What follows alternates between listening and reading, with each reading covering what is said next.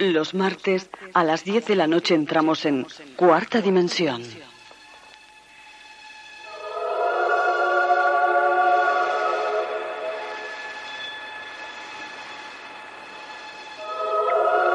Adéntrese con nosotros en el mundo de lo paranormal, lo desconocido, lo incomprensible, los grandes enigmas y misterios del hombre.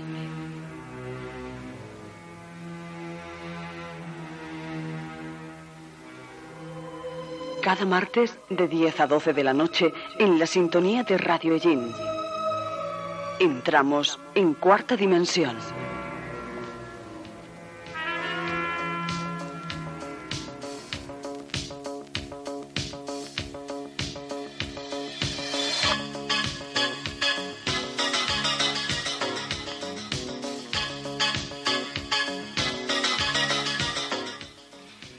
Buenas noches amigos de Cuarta Dimensión, eh, bienvenidos una noche más, un martes más a nuestro espacio radiofónico. Son las 10 de la noche y 5 minutos y comenzamos ya nuestro programa de esta noche.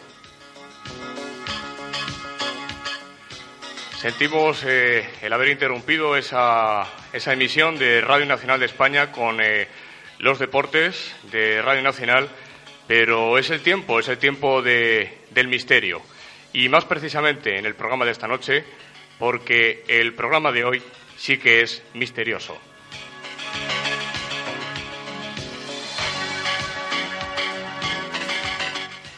Esperanza Muñoz en el control técnico. Esperanza, buenas noches.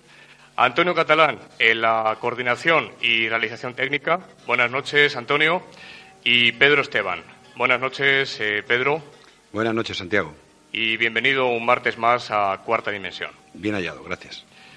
Bien amigos, pues el tema de esta noche, como ustedes eh, habrán escuchado ya en eh, la emisión de Radio Allí Municipal, el tema de hoy es complicado, por lo menos eh, para nosotros. Me refiero a la elaboración del mismo, porque sinceramente cuando uno se enfrenta, entre comillas, se enfrenta, a la preparación de un programa de radio de dos horas de duración sobre un personaje, no sé cómo definirlo. Realmente no, no hay palabras. Tan fantástico, tan maravilloso. Más tarde, Pedro Esteban, vamos a comentar que sobre Jesús de Nazaret, que es nuestra, nuestro personaje de esta noche, ha sido sobre el personaje que más libros se han escrito en toda la historia de la humanidad. Pedro. Sí, así es, así es. Ha sido, no sé si el más importante, pero de hecho, bueno, el hecho es que muchos escritores, pensadores, etcétera, han escrito sobre él. Y por algo será.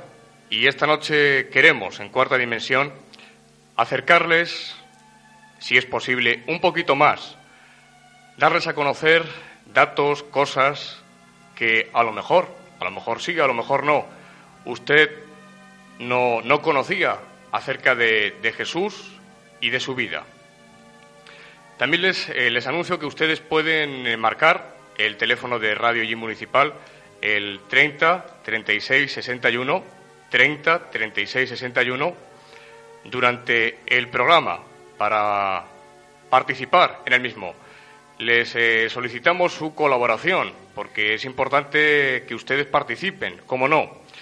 Más bien, yo les aconsejaría que escuchasen un poquito al principio y cuando ya estemos metidos en materia, a eso de las 11, cuando ya eh, llevemos pues una hora de programa aproximadamente, ustedes pues pueden empezar a marcar nuestro teléfono y opinar, participar, hacer preguntas o simplemente dar su opinión.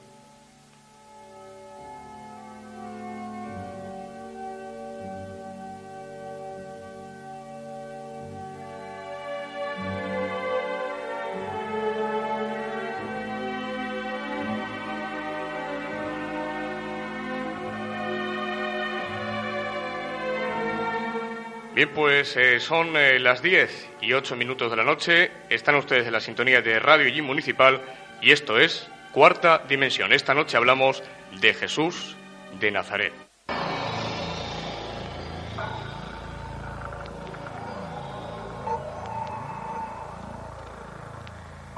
Estamos en Cuarta Dimensión.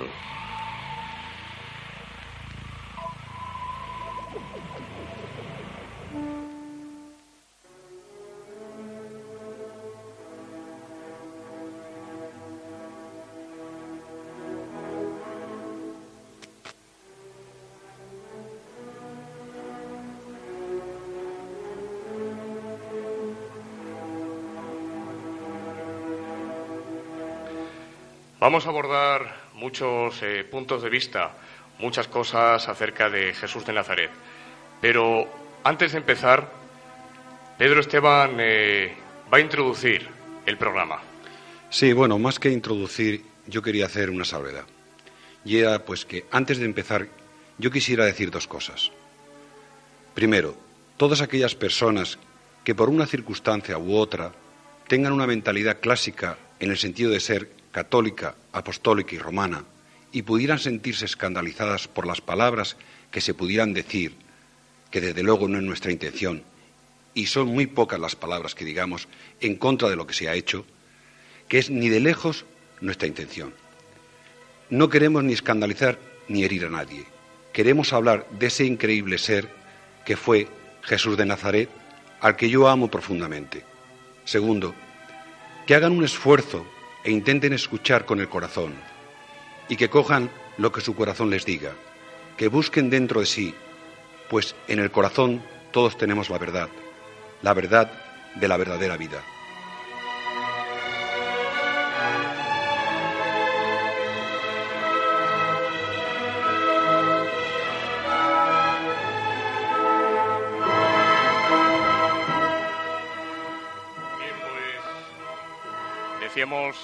Bien, pues eh, dicho esto, vamos a meternos ya. Eh, a narrarles a ustedes, a contarles esas cosas sobre Jesús de Nazaret. Pedro, realmente es difícil eh, comenzar, pero hay una pregunta que, por eso la, la vamos a hacer la primera, y es si realmente, como muchos opinan, Jesús es un montaje de los hombres porque esto se ha escuchado muchas veces. En tu opinión, ¿es Jesús un montaje de los hombres? Eh, Jesús es el personaje sobre el que más se ha escrito en la historia. Solamente en el siglo XIX se escribieron 62.000 libros, y digo bien, 62.000 libros aproximadamente, sobre la figura de Jesús de Nazaret. Un gran montaje, no cabe duda.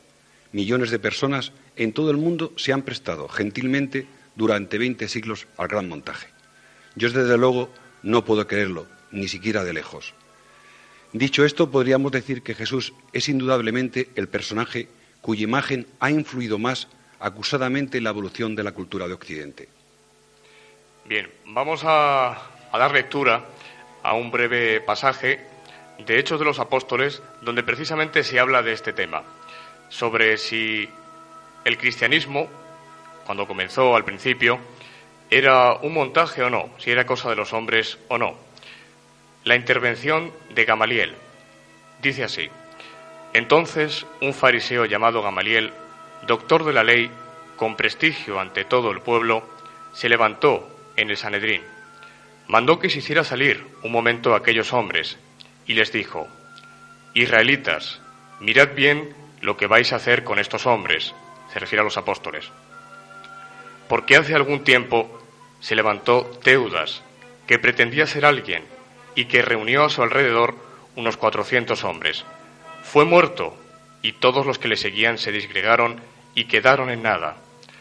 Después de este, en los días del empadronamiento, se levantó Judas el Galileo, que arrastró al pueblo en pos de sí. También éste pereció, y todos los que le habían seguido se dispersaron. Os digo pues ahora, Desentendeos de estos hombres y dejadlos, porque si esta idea o esta obra es de los hombres, se destruirá, pero si es de Dios, no conseguiréis destruirles, no sea que os encontréis luchando contra Dios, y aceptaron su parecer.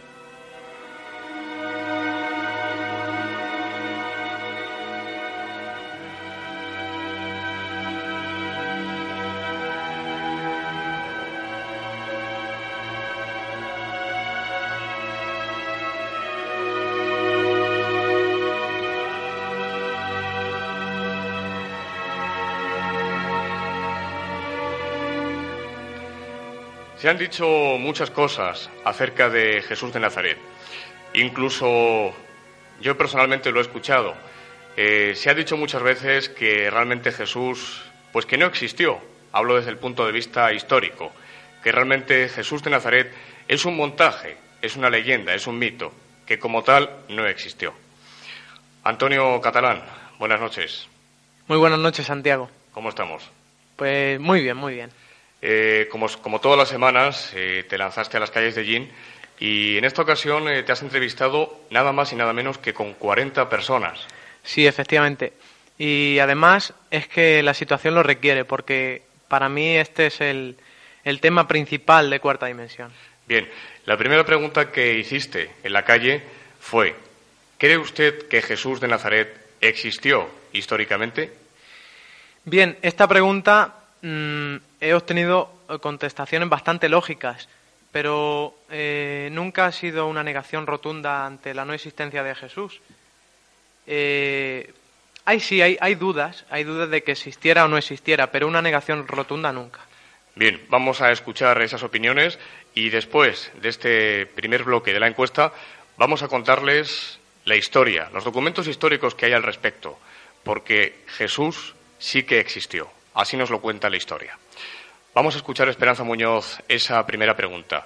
¿Cree usted que Jesús de Nazaret existió históricamente? Vamos a escucharlo. Creo que existió. Que sí creo que existió, porque si no, ¿qué objeto tiene mi vida de católica practicante? Sí, yo creo que sí existió. Yo creo que sí que existió Jesucristo, porque de hecho, si no hubiera existido, no lo seguiría tanta gente y además Jesucristo se lo monta cada uno dentro de sí. Jesucristo, cada uno hace de Jesucristo lo que él quiere. Y, es que además hay, hay vestigios de que existió. Venga, yo pienso que, que sí existió porque según los estudios que yo he hecho, más o menos, es lo que yo he sacado en conclusión que sí existió. Además, yo creo que si estamos aquí es, es por un algo, ¿no? Y yo creo que que sí, es decir, que, ¿qué puedo decir más? Pues sí, yo creo que existió como figura histórica, existió. No sé, yo no creo en Dios, ¿no? Y creo que se utilizó una figura para llevar a gente, ¿no? Para estar gente. Y es que para mí es una cosa que ni creo ni dejo de creer. Pues hombre, yo creo que sí existió porque aunque no hay muchos documentos gráficos, los hay, pero no son muy verosímiles. Pues creo que sí, porque hay otras cosas que lo demuestran. Hay cambios históricos que, se nota que ha habido un revolucionador ahí que ha, que ha modificado el comportamiento y no sé, yo creo que sí. Yo sí creo. Hombre, creo en, también cuando viene la Semana Santa, en todo lo que padeció, que sufrió por todo, también murió en la cruz, en fin, que creo. Pues sobre la pregunta que me has hecho, tengo que decirte que, que tengo mis dudas, o sea, hay momentos en que pienso que sí y otros momentos en que lo dudo, no sé, cuando te ocurre algún caso así un tanto difícil de superar, pues siempre piensas que si en realidad existió y es tan bueno, ¿por qué te tiene que hacer sufrir?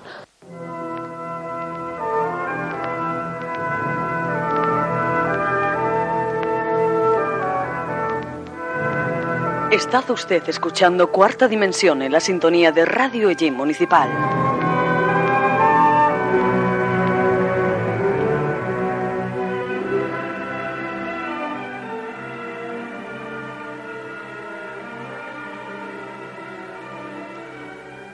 Existió Jesús de Nazaret históricamente, la historia afirma rotundamente que existió. Flavio Josefo, historiador judío de finales del siglo I, quien al mencionar la muerte por lapidación de Santiago, el hermano del Señor, escribe, Anás convocó a los jueces del Sanedrín y trajo ante ellos a Santiago, el hermano de Jesús, llamado Mesías, y algunos otros. Los acusó de haber violado la ley y los entregó para que los lapidaran. Este texto aparece en las Antigüedades de los Judíos 291, publicada en el año 93 después de Cristo. Según Tácito, historiador romano considerado como uno de los mejores historiadores de la antigüedad, muerto en el año 117 de nuestra era, También se nos habla de Cristo, de Jesucristo. Tácito, en su famosa obra histórica Los Anales, cuenta lo siguiente. Para desmentir el rumor, Nerón señaló como culpables y castigó con la crueldad más refinada a una clase de personas detestadas por sus vicios, a los que la multitud llamaba cristianos. Cristo, de quien viene el nombre, dice Tácito, había sufrido la pena de muerte bajo el reinado de Tiberio, tras haber sido condenado por el procurador Poncio Pilato, y aquella perniciosa superstición se había detenido temporalmente para volver a estallar de nuevo no solo en Judea, donde surgió este mal, sino también en la capital misma del imperio, en la que habían confluido y encontrado gran aceptación todos los hechos horribles y vergonzosos del mundo. Este es el testimonio de Tácito, que por supuesto menciona a Cristo como personaje histórico. Pero hay más. Plinio el Joven, en su carta al emperador Trajano, del 110 después de Cristo, menciona también la existencia de cristianos en Bitinia, a los que persigue durísimamente en aquella época. Otro historiador, Suetonio, en su vida de los doce Césares, en concreto en la vida de Claudio, 25.4, menciona también a los cristianos de Roma. Y hay más. Si nos vamos a, la cultura judía, en los textos judíos de los siglos segundo, tercero al quinto después de Cristo, también se afirma que Jesús existió históricamente, que fue una persona real. Existen referencias a Jesús en el famoso Talmud. El, Talmud eh, son una serie de comentarios a las leyes judías a base de sentencias e historias de los rabinos judíos famosos. Por ejemplo, en el pasaje 45-43a del Tratado Sanedrín, en el Talmud se nos dice, primero, que Jesús existió históricamente. Segundo, que Jesús sanaba milagrosamente a los enfermos. Tercero, que Jesús murió en la víspera de la Pascua judía. Y cuarto, que Jesús era seguido por las masas.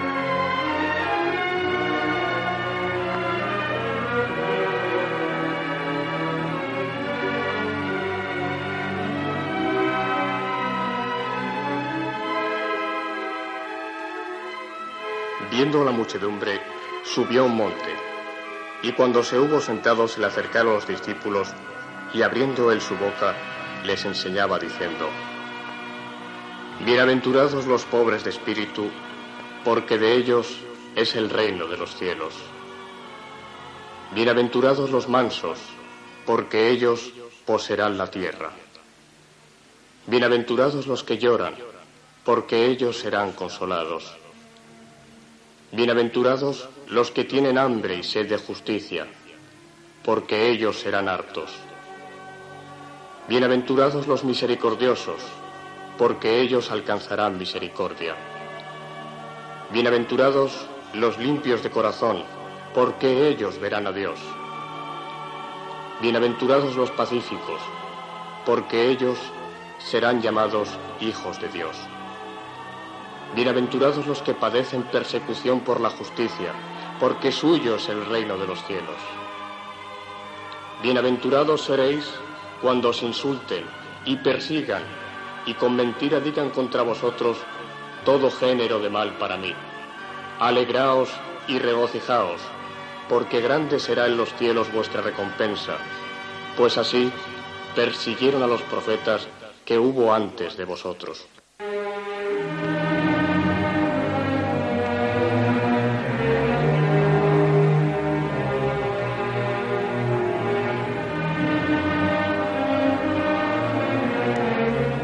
Esta noche en Cuarta Dimensión hablamos de Jesús de Nazaret.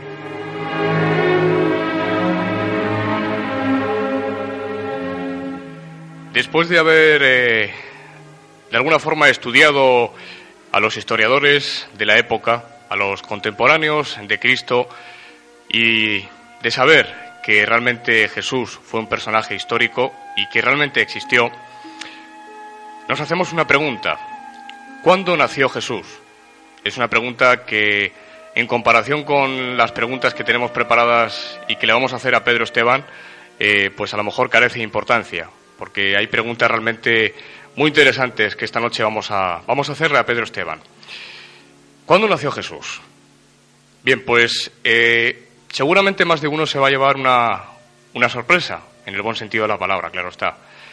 Ahora sabemos que en el siglo VI el monje Dionisio el Exiguo fijó la fecha del nacimiento de Jesucristo en el año 754 del calendario de Roma. Es decir, Dionisio el Exiguo fija el nacimiento de Jesús en el año cero de nuestra era, como todos sabemos. Ahora se sabe que este monje se equivocó en sus cálculos y que retrasó la fecha del nacimiento de Jesús por lo menos en cuatro años. Esto lo saben los historiadores. Lo que pasa es que nosotros, muchos de nosotros, no lo sabemos. Pero es así. Es decir, nuestro calendario, nuestra cronología, está equivocada, es errónea. Y eh, por lo menos es en cuatro años. Jesús nació bajo el reinado del rey Herodes el Grande y este murió en el año 750 50 de la fundación de Roma. Es decir, cuatro años antes de Jesucristo, según el calendario establecido por el monje. Por comodidad se continúan contando los años siguiendo los cálculos erróneos de este monje y como ya hemos argumentado, según el calendario actual, nuestro calendario, Jesús, paradójicamente, nació antes que Jesús, cronológicamente hablando. Con total seguridad, nació cuatro años antes de lo establecido, cronológicamente, por Dionisio el Exiguo, y como nació estando el rey Herodes aún vivo, posiblemente nació cinco, seis o quizás siete años antes de nuestra era. Hoy por hoy es imposible saber con exactitud la fecha exacta. Esto en cuanto al nacimiento de Cristo. Nació por lo menos cuatro años antes de lo que habitualmente pues ha contado y seguramente cinco, seis o quizás siete años antes. En cuanto a la fecha de su muerte, no cabe prácticamente ninguna duda. Solamente hay dos fechas posibles, no hay más. Tuvo que ser o bien el 7 de abril del año 30 o el 3 de abril del 33. Forzosamente tiene que ser una u otra, pero más probablemente la primera, es decir, el 7 de abril del año 30. Es decir, que Jesús vivió sobre esta tierra nuestra por lo menos 34 años, y seguramente vivió algunos años más.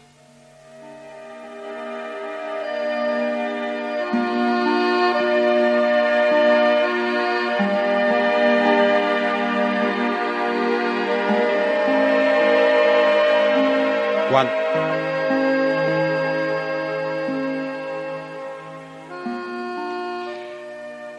Bien, eh, hay muchas preguntas y vuelvo a repetir que nos gustaría mucho que ustedes eh, las hicieran también. Vayan apuntándolas y a eso, a partir de las 11, cuando ya estemos metidos eh, en pleno programa, ustedes eh, pueden llamar al teléfono de Radio 30 36 61 para hacernos esas preguntas que ustedes, ahora mismo, mientras escuchan nuestro programa, pues les surgen.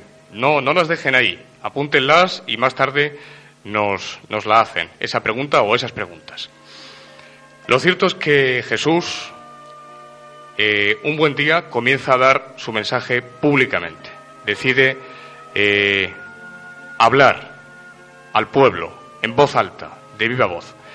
Pedro Esteban, ¿de qué forma Jesús comienza a dar su mensaje públicamente? Bien, eh, ¿cuándo o de qué forma? Evidentemente no lo sé, pero puedo suponer que Jesús, una vez que siente que está preparado para dar su mensaje y que ha llegado la hora de hacerlo, comienza a escoger a personas normales sencillas, gente que trabaja para ganarse la vida en cosas normales, aunque no todos. Uno de ellos, Mateo, era recaudador de impuestos, profesión muy mal vista en aquel tiempo entre los judíos. No le importa lo externo, acoge a todo aquel que tenga buen corazón, que esté dispuesto a cambiar y dispuesto a recibir su mensaje. Observemos, por ejemplo, el caso de María Magdalena.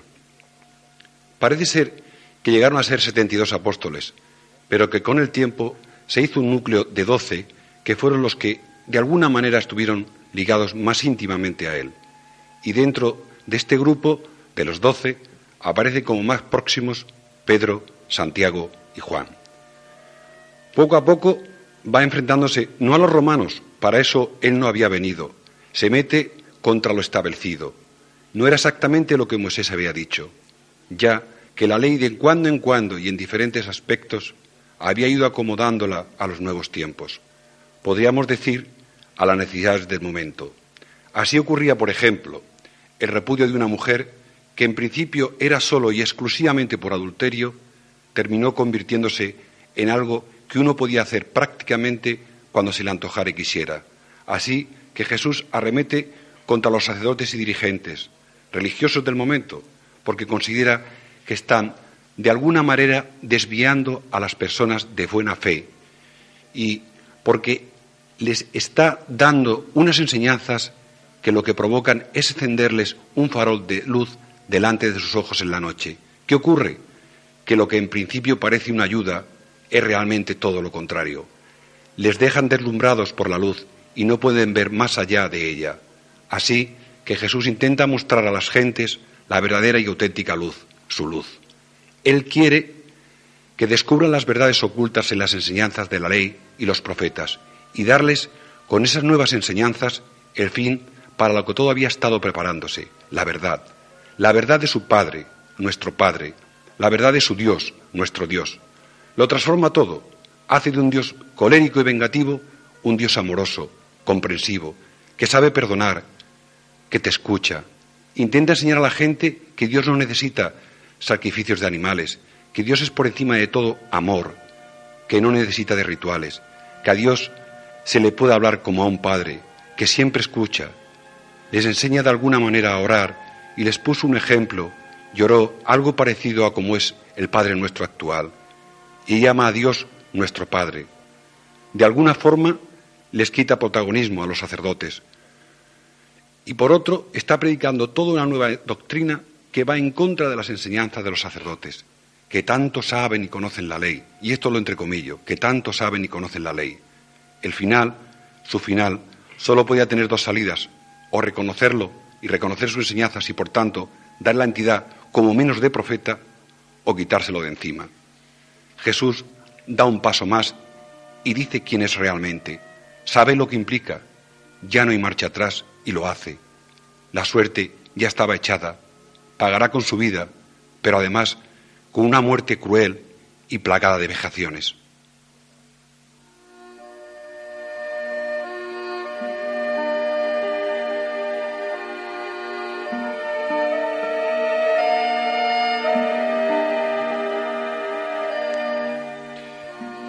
Pedro, ha habido un comentario que acabas de hacer eh, que realmente me parece todos, todos son eh, muy, muy bonitos y muy interesantes, pero ha habido uno que, me gusta eh, sobre los demás. has dicho que Jesús acoge a todo aquel que, que tenga buen corazón. realmente Jesús se rodea, y esto lo encontramos muy frecuentemente en los evangelios canónicos, se rodea no solamente de, de, apóstoles, de sus hombres, de sus doce apóstoles, sino también de mujeres. Y bueno, hay muchas referencias eh, eh, cuando mm, en muchas ocasiones se le dice que no entre en casa de, de pecadores, como fue en el caso de, de, Mateo, por ejemplo, el publicano, que más tarde sería su, discípulo. Y Jesús se, mezcla con, con todo tipo de gente, ¿no? Él dice, no necesitan de médico los sanos, sino los enfermos. Sí, eh, Jesús, eh, yo creo que cuando Él se dedica y empieza su predicación, Él sabe quién es realmente y conoce perfectamente a qué ha venido esta vida. Entonces va acogiendo a toda aquella persona que se acerque. a las mujeres les da un gran protagonismo. ¿eh? Yo creo que es el primero que reivindica la igualdad de la mujer. Ten en cuenta que en aquella época, entre los judíos, la mujer era prácticamente como un mueble. Podía hacerse lo que se quisiera con ella. Jesús dice no. Y con él, pues hasta una ex prostituta va con él. María Magdalena. Acoge a, sí, a María Magdalena y otra serie de personas. Y de hecho, las mujeres con Jesús siempre están muy relacionadas. Y creo que fueron las más valientes, las que más se acercaron a él. Fíjense ustedes si Jesús, como decía Pedro Esteban, les da importancia a las mujeres, que la primera persona que le ve después de resucitado es una mujer, que es María Magdalena.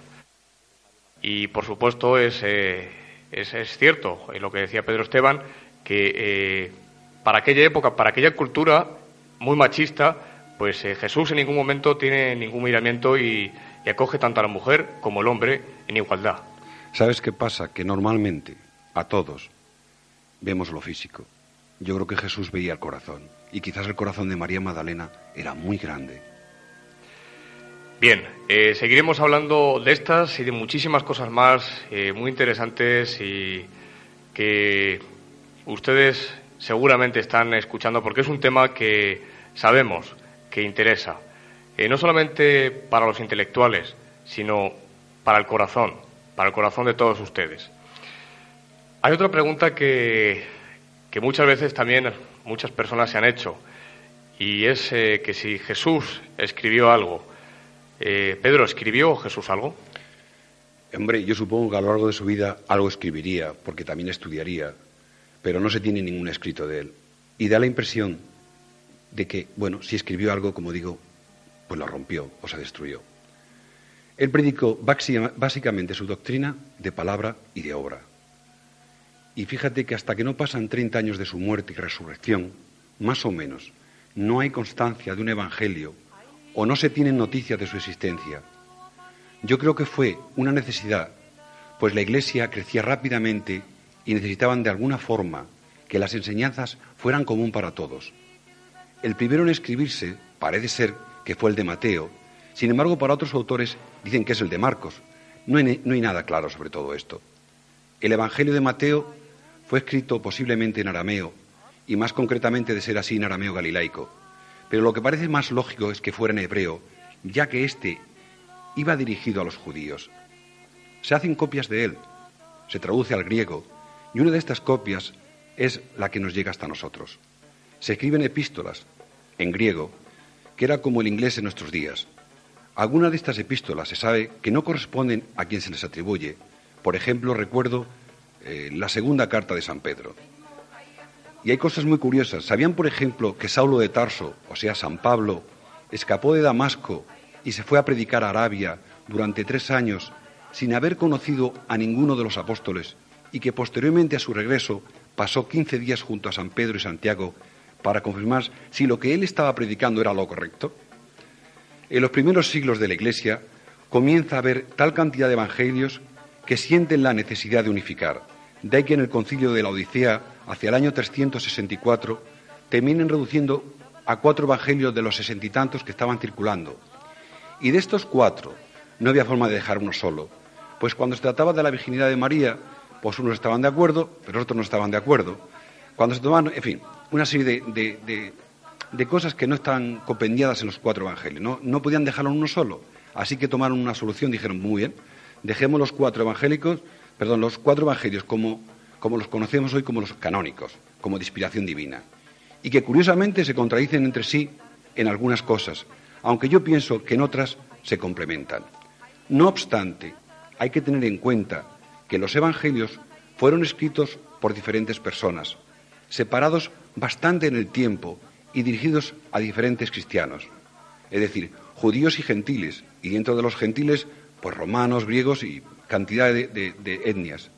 No es de extrañar que cada uno de ellos, que aun teniendo la verdad básicamente, se diferencien en algunas cosas, algunas, por cierto, para nosotros hoy muy importantes, pero que no lo eran para esos primeros seguidores de Jesús en esos primeros años del cristianismo. Y así, resumiendo, podríamos decir que Mateo escribió el Evangelio en hebreo, pues iba para los judíos, como decía. Marcos, que era el discípulo de Pedro, lo escribiría en latín, porque era para los romanos. Lucas, que era el discípulo de Pablo, lo escribiría en griego, pues iba para los gentiles. Y Juan, quizás otro Juan, que era discípulo de San Juan, lo escribiría en hebreo, pues iba dirigido a los judíos.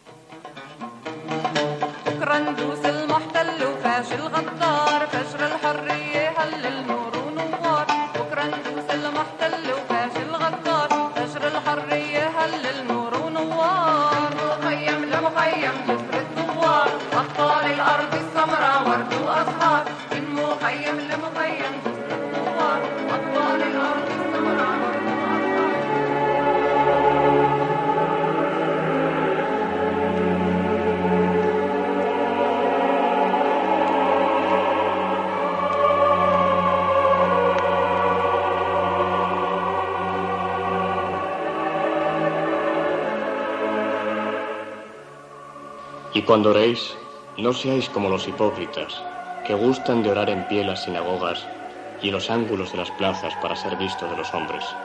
En verdad os digo que ya recibieron su recompensa.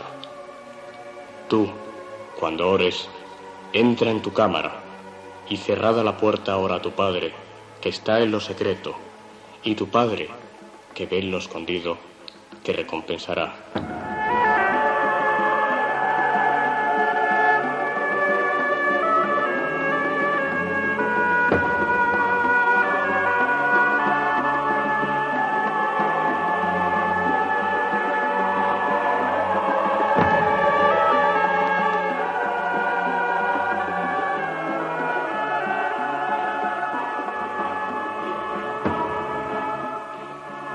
Sepamos, eh, para los ciudadanos entrevistados por Antonio Catalán, ¿quién es para usted Jesús de Nazaret? ¿Quién es? Vamos a escuchar esas respuestas. De Nazaret, pues el Padre de, de Dios, de nuestro Señor Jesucristo, que yo creo que es el, el Dios de todos los dioses. Bueno, pues pienso que hay muchas contradicciones en lo que se cuenta sobre este tema, que hay muchos puntos eh, no aclarados. Puede haber otra explicación que no sea la que concede la Iglesia. Para mí Jesús es algo maravilloso, algo muy grande, para mí es todo, todo. Y, y, en fin, yo confío en él muchísimo y me va muy bien, gracias a Dios. Jesús es el que nos creó. Eh, bueno, para mí Jesús está ahí, existe, es, es parte de mí, es Jesús. Bueno, pregunta difícil la que me has hecho, pero Jesús de Nazaret, eh, y, y, y, hablando desde mi punto de vista, es un personaje, como te he dicho, muy importante, es una persona muy complicada y por tanto difícil de, de definir. Para mí es lo más grande, lo más hermoso que hay. Bueno, pues yo pienso que Jesús de Nazaret es el Hijo de Dios, que vivió como hombre para ver el sufrimiento de los hombres y que murió por los hombres. Para mí Jesús de Nazaret es Dios. Pues Jesús es un, una persona que, que, yo admiro mucho y cuando me veo así solo, pues recapacito a él para, para sentirme mejor. El Señor, Jesús de Nazaret es el Señor.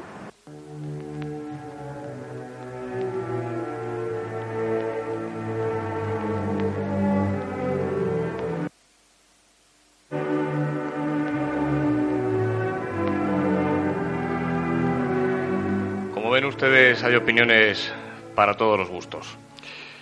Vamos a hablar ahora de los evangelios. Pedro Esteban eh, nos ha estado comentando. Pedro, has estado comentando un poco por encima eh, la historia de los evangelios y los autores. Pero, ¿realmente hasta qué punto los evangelios, desde un punto de vista de la exégesis o del estudio eh, riguroso de, de estos textos, hasta qué punto podemos tomarlos al pie de la letra? Sería una pregunta que vamos a abordar más tarde, Pedro. Y otra pregunta muy importante sería, ¿quiénes escribieron los Evangelios? ¿Eh? Porque sobre esto tenemos que decir que no hay nada claro. Aunque oficialmente, digamos, se nos diga que Mateo fue apóstol de Jesús, el autor del Evangelio, y que Juan también era su apóstol Juan, hablo según los estudios realizados y según eh, la ciencia que se dedica a este estudio, tenemos que decir que no sabemos con exactitud si realmente Mateo era Mateo el apóstol y si Juan era el mismo, el apóstol. Tanto Mateo, Marcos, Lucas y Juan, que son los eh, cuatro nombres que da la tradición cristiana, eh, como ya hemos dicho, a los autores de estos evangelios, los canónicos. La crítica moderna, sin embargo, conduce a, bueno, pues a pensar sobre, sobre estas autorías de estos evangelios, especialmente, como ya hemos dicho, en lo que se refiere a Mateo y a Juan. No hay problemas en lo que afecta a Marcos y Lucas. Como ya ha dicho Pedro Esteban, eh, ambos son personajes eh, secundarios de la Iglesia primitiva. Eh, sabido es que no pertenecen al grupo de los doce apóstoles. Pero, evidentemente, no se les habría atribuido la autoría de un evangelio si no fueran realmente los autores de los mismos, por lo menos en origen, otra cosa es que lo que nos haya llegado a nosotros eh, sean copias de copias de copias, o traducciones de traducciones de traducciones, pero sí en un origen.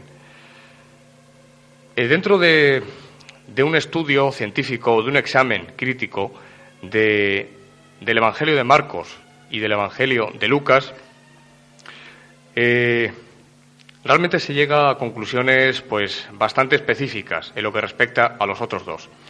Eh, tenemos, por ejemplo, el testimonio de Ireneo, que habla precisamente de estos cuatro evangelios. O sea que la cosa viene de, muy antiguo, de los primeros siglos del cristianismo. Bien, eh, sabemos, vamos a repetirlo muy brevemente, como ha dicho Pedro Esteban, Marcos es discípulo de Pedro y Lucas es discípulo de Pablo. Sobre estos dos no hay mucho problema. Pero, sin embargo, como decíamos, en cuanto al Evangelio de Mateo, aquí sí que viene realmente el problema. ¿Fue realmente el apóstol quien escribió este Evangelio que poseemos hoy en día? Este Evangelio, que es el primero, eh, el autor es Mateo. Es uno de los doce apóstoles, al menos en teoría.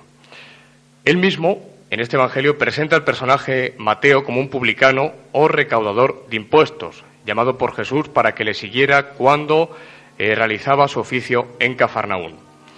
Un hombre semejante no parece apenas preparado para convertirse en uno de los escritores más sobresalientes del Nuevo Testamento. Como decíamos antes, San Ireneo dice, por otra parte de Mateo, que compuso entre los hebreos, en su propia lengua, una forma escrita del Evangelio, en la época en que Pedro y Pablo evangelizaban Roma y en ella fundaban la Iglesia. Ahora bien, el Evangelio según San Mateo que nos ha sido transmitido está redactado en griego. El que nos ha llegado a nosotros está en griego. El conjunto de todos estos datos nos lleva a emitir una hipótesis que es bastante aceptada.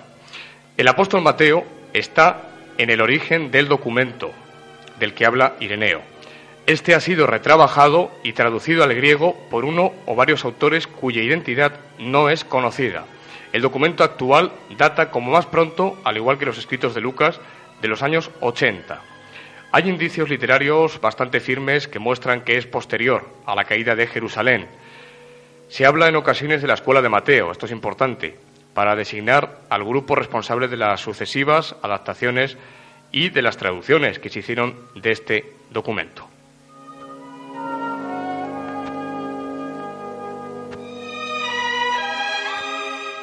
Y por último, dentro de este breve comentario sobre los autores de los Evangelios, encontramos el Evangelio de Juan, que este es el más complejo de saber si realmente fue o no fue el apóstol quien lo redactó. La tradición lo atribuye a Juan, el hermano de Santiago, hijo de Zebedeo, pescador establecido sobre las orillas del mar de Galilea. Según el Evangelio, fue uno de los cuatro primeros discípulos de Jesús. El autor no se nombra en la misma obra, en ningún momento, pero habla a menudo del discípulo que Jesús amaba. Esto es muy frecuente en el Evangelio de Juan. Lo que parece ser una especie de firma que nos da el autor. Hay quien se pregunta si no habría que identificarlo con aquel a quien llaman los textos el otro discípulo, del que se precisa que era conocido del sumo sacerdote. ¿Quién puede ser este personaje en el que se reúnen eh, rasgos aparentemente poco conciliables?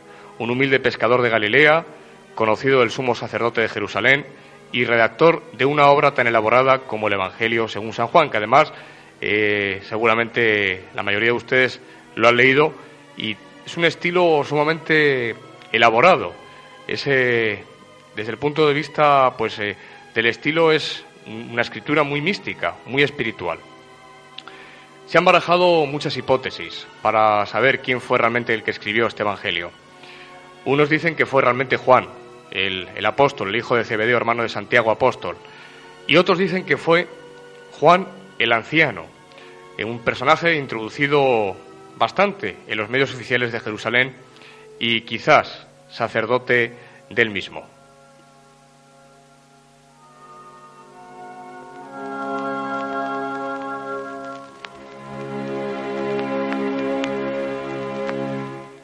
Lo que sí parece claro, Pedro Esteban, es que eh, de alguna forma eh, no sabemos si realmente los textos de hoy en día fueron escritos eh, por ellos, pero en el origen sí que tuvieron que estar, todos ellos, ¿no?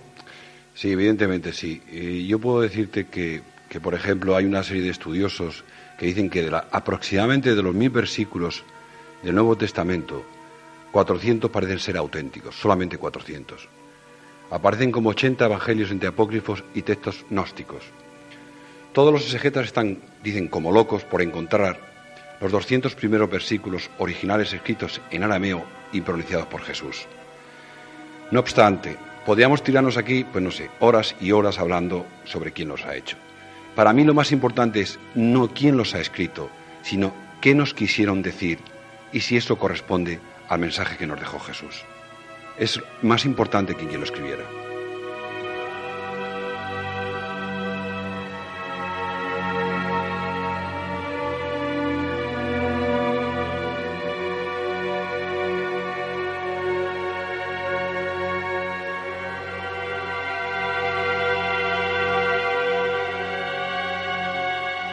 Así que yo creo que tampoco hay que exagerar mucho. Es decir, es muy probable que muchos versículos no sean ni siquiera de lejos originales. Vale, de acuerdo. Yo ahí no entro, pero el mensaje está ahí. Por ejemplo, si entramos para, para bueno, para dar una muestra, en hebreo las palabras que significan generosidad y avaricia es lo mismo que para decir ojo bueno y ojo malo. Entonces, en uno de, los versículos de Mateo. Eh, Santiago, ¿eres tan amable? Sí, vamos a leerlo. Dice así, la lámpara del cuerpo es el ojo. Si tu ojo está sano, todo tu cuerpo estará luminoso.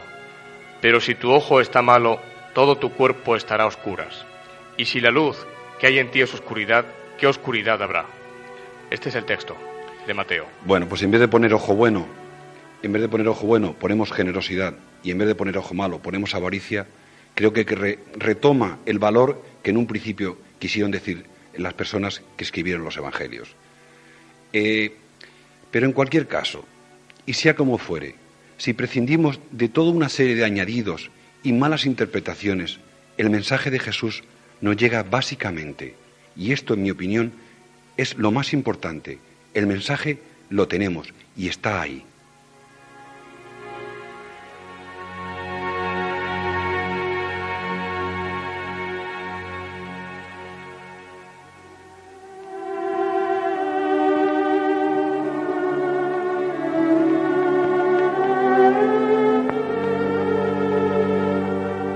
Pedid y se os dará.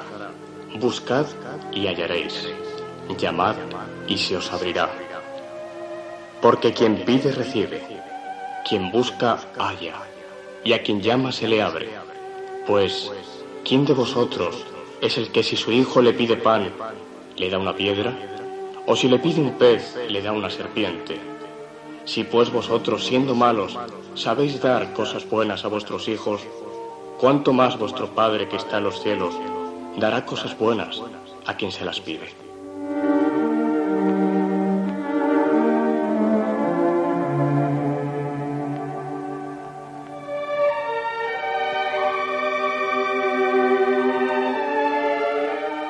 De cualquier forma, como decía Pedro Esteban, el mensaje está ahí.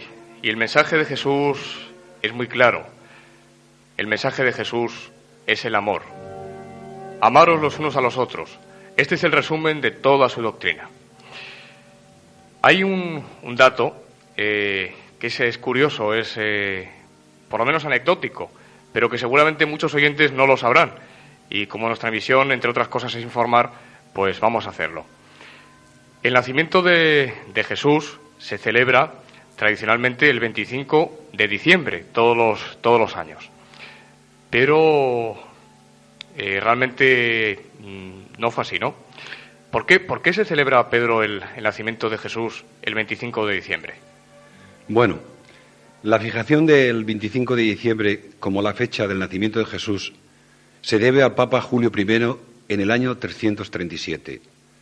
San Crisóstomo escribió allá por el año 390 que el día 25 de diciembre se fijó en Roma para el nacimiento de Cristo con el propósito de que mientras los paganos estuviesen ocupados en sus ceremonias, pues se celebraban las brumalías en honor de Baco, pudiesen los cristianos celebrar tranquilamente sus ritos. Pero la realidad es que, bien por ignorancia o bien conscientemente, la festividad que se fijó el, del 25 de diciembre, día de las brumalías o del solsticio de invierno, era la misma fecha en que los paganos celebraban anualmente el nacimiento del sol. La fecha precisa de su nacimiento, los mismos padres de la Iglesia confiesan que era entonces desconocida. Bien, y además hay otro dato que aparece en los Evangelios, y es que se nos dice que eh, en aquella noche en la que nació Jesús, eh, los pastores, eh, los cuales tienen esa aparición de los ángeles, se les esos pastores estaban en los campos con, con, el ganado. Y esto es curioso, ¿no? Muchos, muchos estudiosos del tema lo, lo dicen. si realmente hubiera sido a finales de diciembre, el frío de esas noches seguramente no les hubiera permitido a los, a los pastores estar eh, por la noche y más con el ganado, con ese, con ese frío. Por lo tanto, pues eh, seguramente tuvo que ser no, no en diciembre, sino antes. Eh, se cree que entre junio y septiembre. Sí, sí, debía ser buen tiempo porque no podía ser en pleno invierno, eso está claro. Está claro. Pero tampoco tiene mucha importancia. No tiene importancia. No tiene mucha importancia. Son, son anécdotas. Son anécdotas. Porque nos gusta saber, nos gusta saber y queremos conocer. Claro. Exactamente. Pero no es lo más importante. No. Es, es verdad. Eh, otro, otro dato importante es, eh, bueno, pues a, a, modo de, también de comentario, eh, todos nosotros eh, conocemos el símbolo del, cristianismo como la cruz, eh, Jesús clavado en la cruz. Pero ¿sabían ustedes que en los orígenes del cristianismo, el símbolo de los, de los discípulos de Jesús y de los cristianos no era eh, una cruz con Jesús clavado en la misma. Eh, Pedro, cuéntanos un poco cuál ha sido la evolución, porque ha habido varios símbolos. ¿Cuál fue el primero? Sí, el signo con que se reconocían los primeros cristianos era el pez. Más tarde, el cordero. Ambos símbolos, el pez y el cordero, aparecen en las catacumbas. Posteriormente aparece la cruz, o quizás antes que el Cordero, tampoco lo sé, que andando en el tiempo fue el Cordero presentado en la cruz, hasta que en el concilio de Constantinopla, celebrado en el año 680, ordenó que en lugar del antiguo símbolo, el Cordero, se pusiera la figura de un hombre sobre la cruz. Confirmó este canon el Papa Adriano I. Y hablando, hablando de la cruz, sobre el símbolo del crucifijo, ha habido una sentencia del Tribunal Supremo de Alemania para que quiten los crucifijos de las escuelas en este país. A consecuencia, parece ser, de una niña que después de ir el primer día a clase quedó muy impresionada por ver un hombre clavado a una cruz. Parece ser que no se había cumplido en toda Alemania y en la escuela donde va la niña va a recurrir para que cumplan la sentencia. La sentencia causó la ira de los católicos en Alemania hasta el punto que el Papa Juan Pablo II protestó, incluso el canciller Helmut Kohl expresó su malestar por no entender la decisión judicial. Se felicitó esta familia de la niña de que no hubiera protestas contra ellos delante del colegio de su pueblo y han sugerido que si los colegios no descuelgan los crucifijos volverán a recurrir a la justicia para que se cumpla la orden del máximo tribunal. Fíjate si es curioso que todavía en nuestro tiempo esto sigue trayendo cola. Pero yo no sé, no sé, me pregunto, ¿cómo es posible que, yo estoy seguro que habrá más personas que se han quedado impresionadas, pero evidentemente quizás la, yo he estado en, en Israel y conozco un poquito aquello, ¿no? Y hay muchos cristianos, incluso vía crucis, que se hacen y se hacen con una cruz sin un nombre, porque era el signo de que esos cristianos habían creído firmemente en que Jesús había resucitado y por lo tanto era algo pasado. No obstante, ¿cuántas veces veremos al cabo de un día en televisión asesinatos y cosas horripilantes, incluso cosas que están ocurriendo en Yugoslavia, en Somalia, en donde quieras, en cualquier parte del mundo, y nadie recurre esto ante un tribunal? Comprendo que hay que proteger a los menores, pero hasta esa, hasta ese extremo, es decir, no quiero que quede un crucifijo en ninguna escuela de Alemania, me parece mucho. Porque una niña quedó traumatizada el primer día de clase al ver eh, a Jesús clavado en la cruz. Sí, es más, el día 24, este domingo, el domingo 24, aparecía en el mundo eh, que en Múnich había habido una manifestación por unas 25.000 personas para que regrese a la era de los crucifijos, es decir, que no se quiten los crucifijos de las escuelas. Curioso.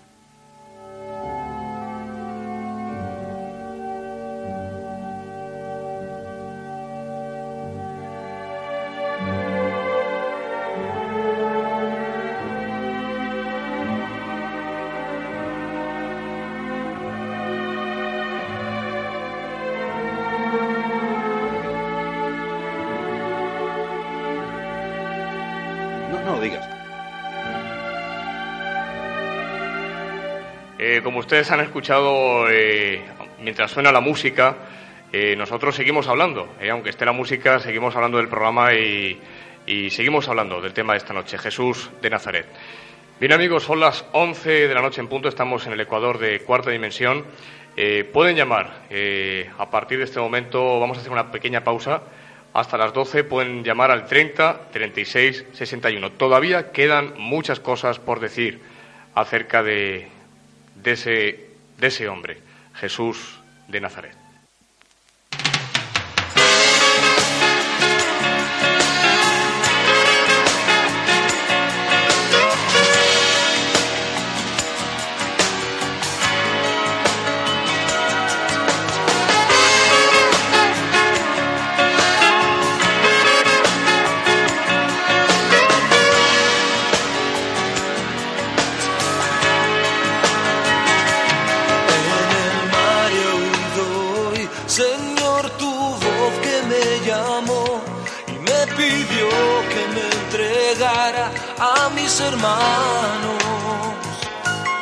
Esa voz me transformó, mi vida entera ya cambió y solo pienso ahora, Señor, en repetirte.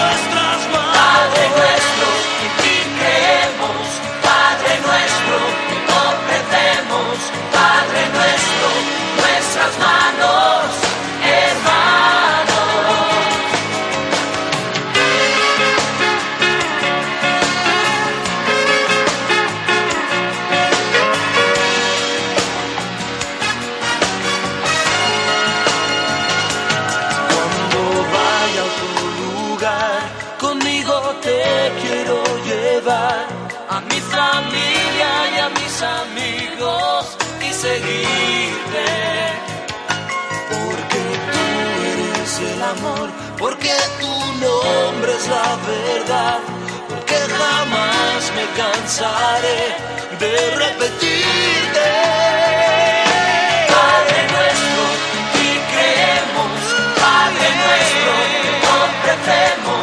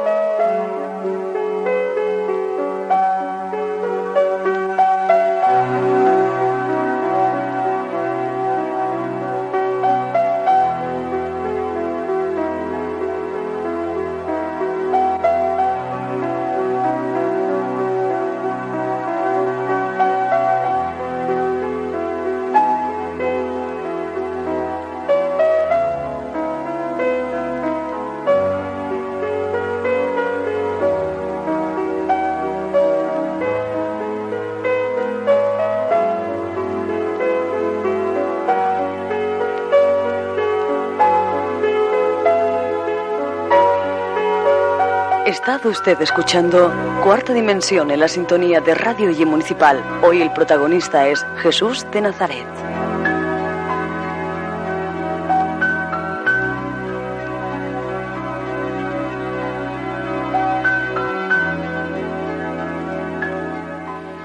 Bien, hubiéramos prolongado un minuto más esta estupenda música que ustedes están escuchando, pero ya tenemos las primeras llamadas de nuestros amigos los oyentes y vamos a atenderles porque es nuestra obligación. Buenas noches. Hola, buenas noches. Muy buenas noches. Bueno, soy tu amigo José Antonio Sí, y igual que, que siempre, vuestro hermano en la búsqueda espiritual, muchas gracias por, por estar. eh, quiero decirte, bueno, que tanto a ti como a Pedro como a Antonio, que si bien no he podido estar hasta el momento con vosotros en vuestros programas, eh, estamos juntos a través de las ondas y esta noche estaba reflexionando sobre vuestro programa y quería deciros una cosa sinceramente. Eh, en estos tiempos que, que vivimos de, de abandono, de apatía, en el que uno reflexiona sobre hasta qué punto eh, determinadas personas o la gente en general merece que uno abra su corazón para mm, compartir lo que lleva dentro. Me parece que es importante y una gran valentía lo que estáis haciendo. Y bueno, yo os felicito no solo por esta valentía, sino por la, mm, la calidad del programa en sí. Os quería decir que, bueno, me gustaría que hablarais, ya sabéis que a veces hemos eh, compartido muchas conversaciones, habéis estado hablando de determinados símbolos y a veces creo que nos podemos perder en las citas históricas, que es importante para que la gente las conozca, ¿no? Y sobre todo lo que es la vida a veces eh, casi inalcanzable de, Jesús. Pero mm, si bien se puede conseguir con el corazón, yo quisiera que hablarais de un símbolo que ya sabéis que para mí es muy importante, por encima de su origen histórico, como es la estrella de David. Me gustaría que hablarais, como en ocasiones hemos hablado, mm, tratando de acercarnos a ese símbolo esotérico. Y si me permitís un momento, una licencia de, esta noche, yo estaba leyendo pues unas páginas de, de algo que quizá vosotros conocéis, pero me gustaría leeros unas líneas de lo que para mí es vuestro programa, de lo que para mí es esa búsqueda y de lo que para mí es, es esa, esa imagen, ese personaje tan, tan real históricamente como verdadero. Y quería leeros estas líneas pues para todas las personas que están escuchando este programa. Eh, vendría a decir esto. Si en el púrpura del ocaso tiendes la mirada hacia el infinito, tratando de apaciguar tu ánimo, sin que las voces de la gente refrenen las bridas de tu búsqueda, sabrás que una mirada de terciopelo, cálida como un beso, te llega enorme. Una sonrisa luminosa como un arco iris.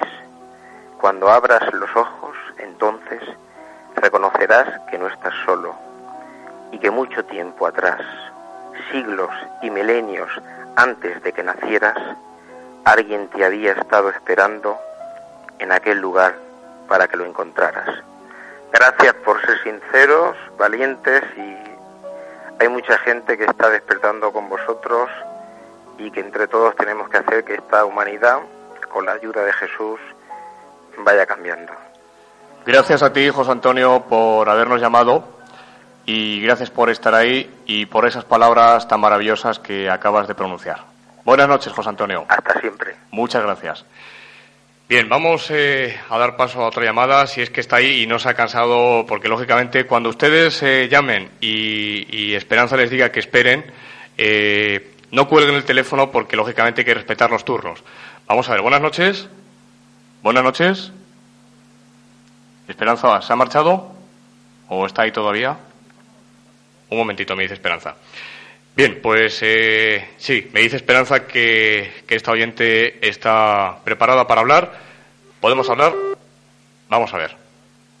No, me dice Esperanza que no. Hace, hace con la cabeza que no. Bien, pues eh, le pedimos a esa oyente que si, si lo desea que vuelva a marcar. Eh, Pedro, dentro de, de los, de los hechos de, de Jesús hay un dato que es muy importante y es la fe. Eh, constantemente Jesús está diciendo a las gentes que le escuchan que, que tengan fe, que tengamos fe, que es muy importante. Pedro, ¿por qué es tan importante la fe para Jesús? La fe es casi todo. La fe es algo íntimo y personal, pues es la sensación, el sentimiento y la experiencia de la vivencia de Dios, algo que no puede someterse a moldes de doctrinas ni estructuras externas, porque el sentimiento religioso las desborda. Si no tenemos fe, pidámosla. La fe, de alguna manera, es la llave para vivir a Dios en nosotros. Pidámosla. Yo estoy convencido de que si se hace de corazón, que es con lo que debemos de hablar a Dios, se nos dará.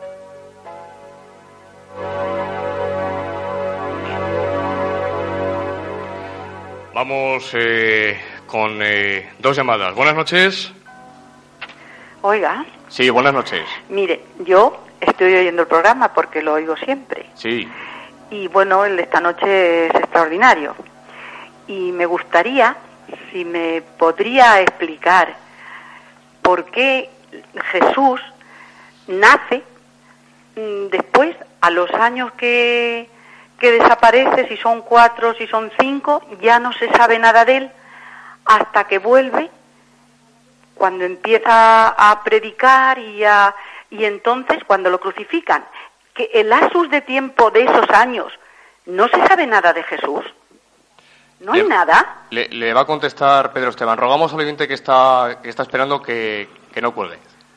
Vale. Le va a contestar Pedro Esteban. Bien, eh, evidentemente no tenemos constancia de toda esa, toda esa vida oculta de Jesús. ¿Qué es lo que hizo? No nos ha llegado nada. Todos son conjeturas y estudios e hipótesis. Hay muchas hipótesis. Es que son varios años. Sí, sí, son muchísimos años. Es prácticamente de cuando tiene nueve años o algo así y desaparece y aparece cuando tiene 30 o 33 años. ¿no? Claro. Evidentemente, pero no hay nada. eh, son todo hipótesis. Jesús, como ser humano, tuvo que trabajar y duro para adquirir los conocimientos. Como hipótesis puede creerse que fue a Egipto, que estuvo en la India y otros sitios donde estaban unas fuentes muy importantes de conocimientos y muy posiblemente bebiera de ellas. Es muy probable. Yo creo que trabajó y buceó dentro de él hasta encontrarse a sí mismo. Saber quién era y qué tenía que hacer. No creo en el milagro fácil. Yo creo que lo trabajó y mucho. Por otra parte, su actitud ante la muerte es de miedo. Lógico, no es ningún fanático. Es un ser humano que por momentos se siente solo y sabe el trago amargo que ha de pasar. Pero evidentemente, de esa vida oculta, todos son hipótesis. No sabemos nada, ni siquiera los estudiosos. No hay nada. Eh, hablan de que murió en Cachemira, otros hablan de que estuvo en Egipto, pero no hay textos ni hay nada en qué basarse para poder afirmarlo. No hay escritos sobre, sobre esto. No hay Ni- nada. ninguno, ninguno.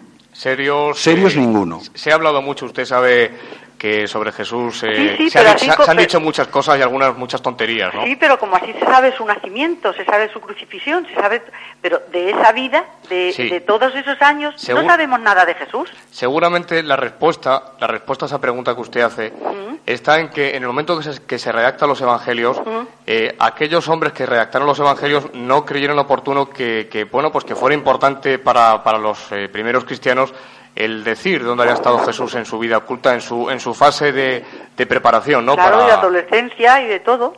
Sí.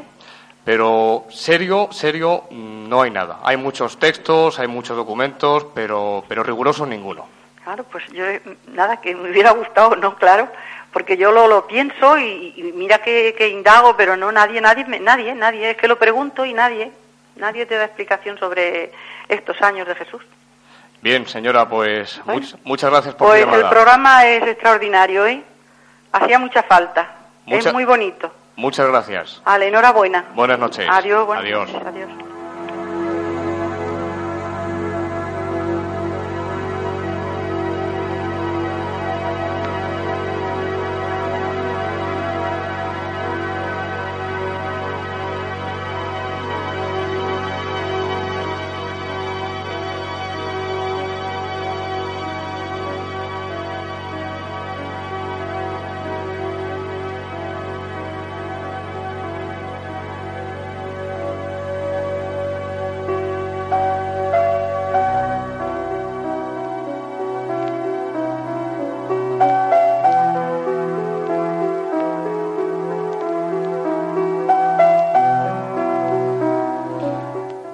Ustedes seguir marcando el 30 36 61 para conversar con nosotros, aunque tenemos muchas cosas que contarles todavía hasta las 12 de la noche.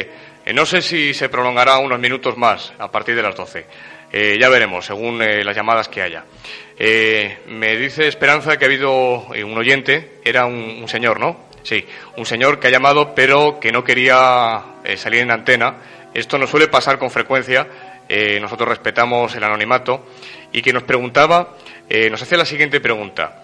Eh, si Jesús amaba a todos y concretamente a sus discípulos por igual, nos preguntaba este oyente que por qué Jesús se decantaba de alguna forma por, por Juan, por el apóstol Juan.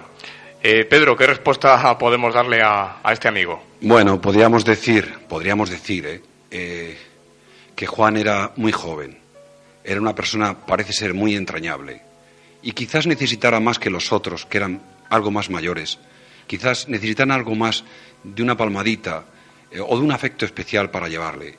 Eh, yo creo que se reduce solamente a nivel a lo que es la relación humana, solamente eso. No creo que Jesús hiciera distinción entre sus apóstoles. Lo que pasa es que, por las razones que fueran, que a, mí de luego se me escapan, creo que humanamente unos podrían ser de una forma u otra, pero quizás Juan era muy joven y una persona parece ser muy afectiva y Jesús, pues de alguna manera, pues se lo daba.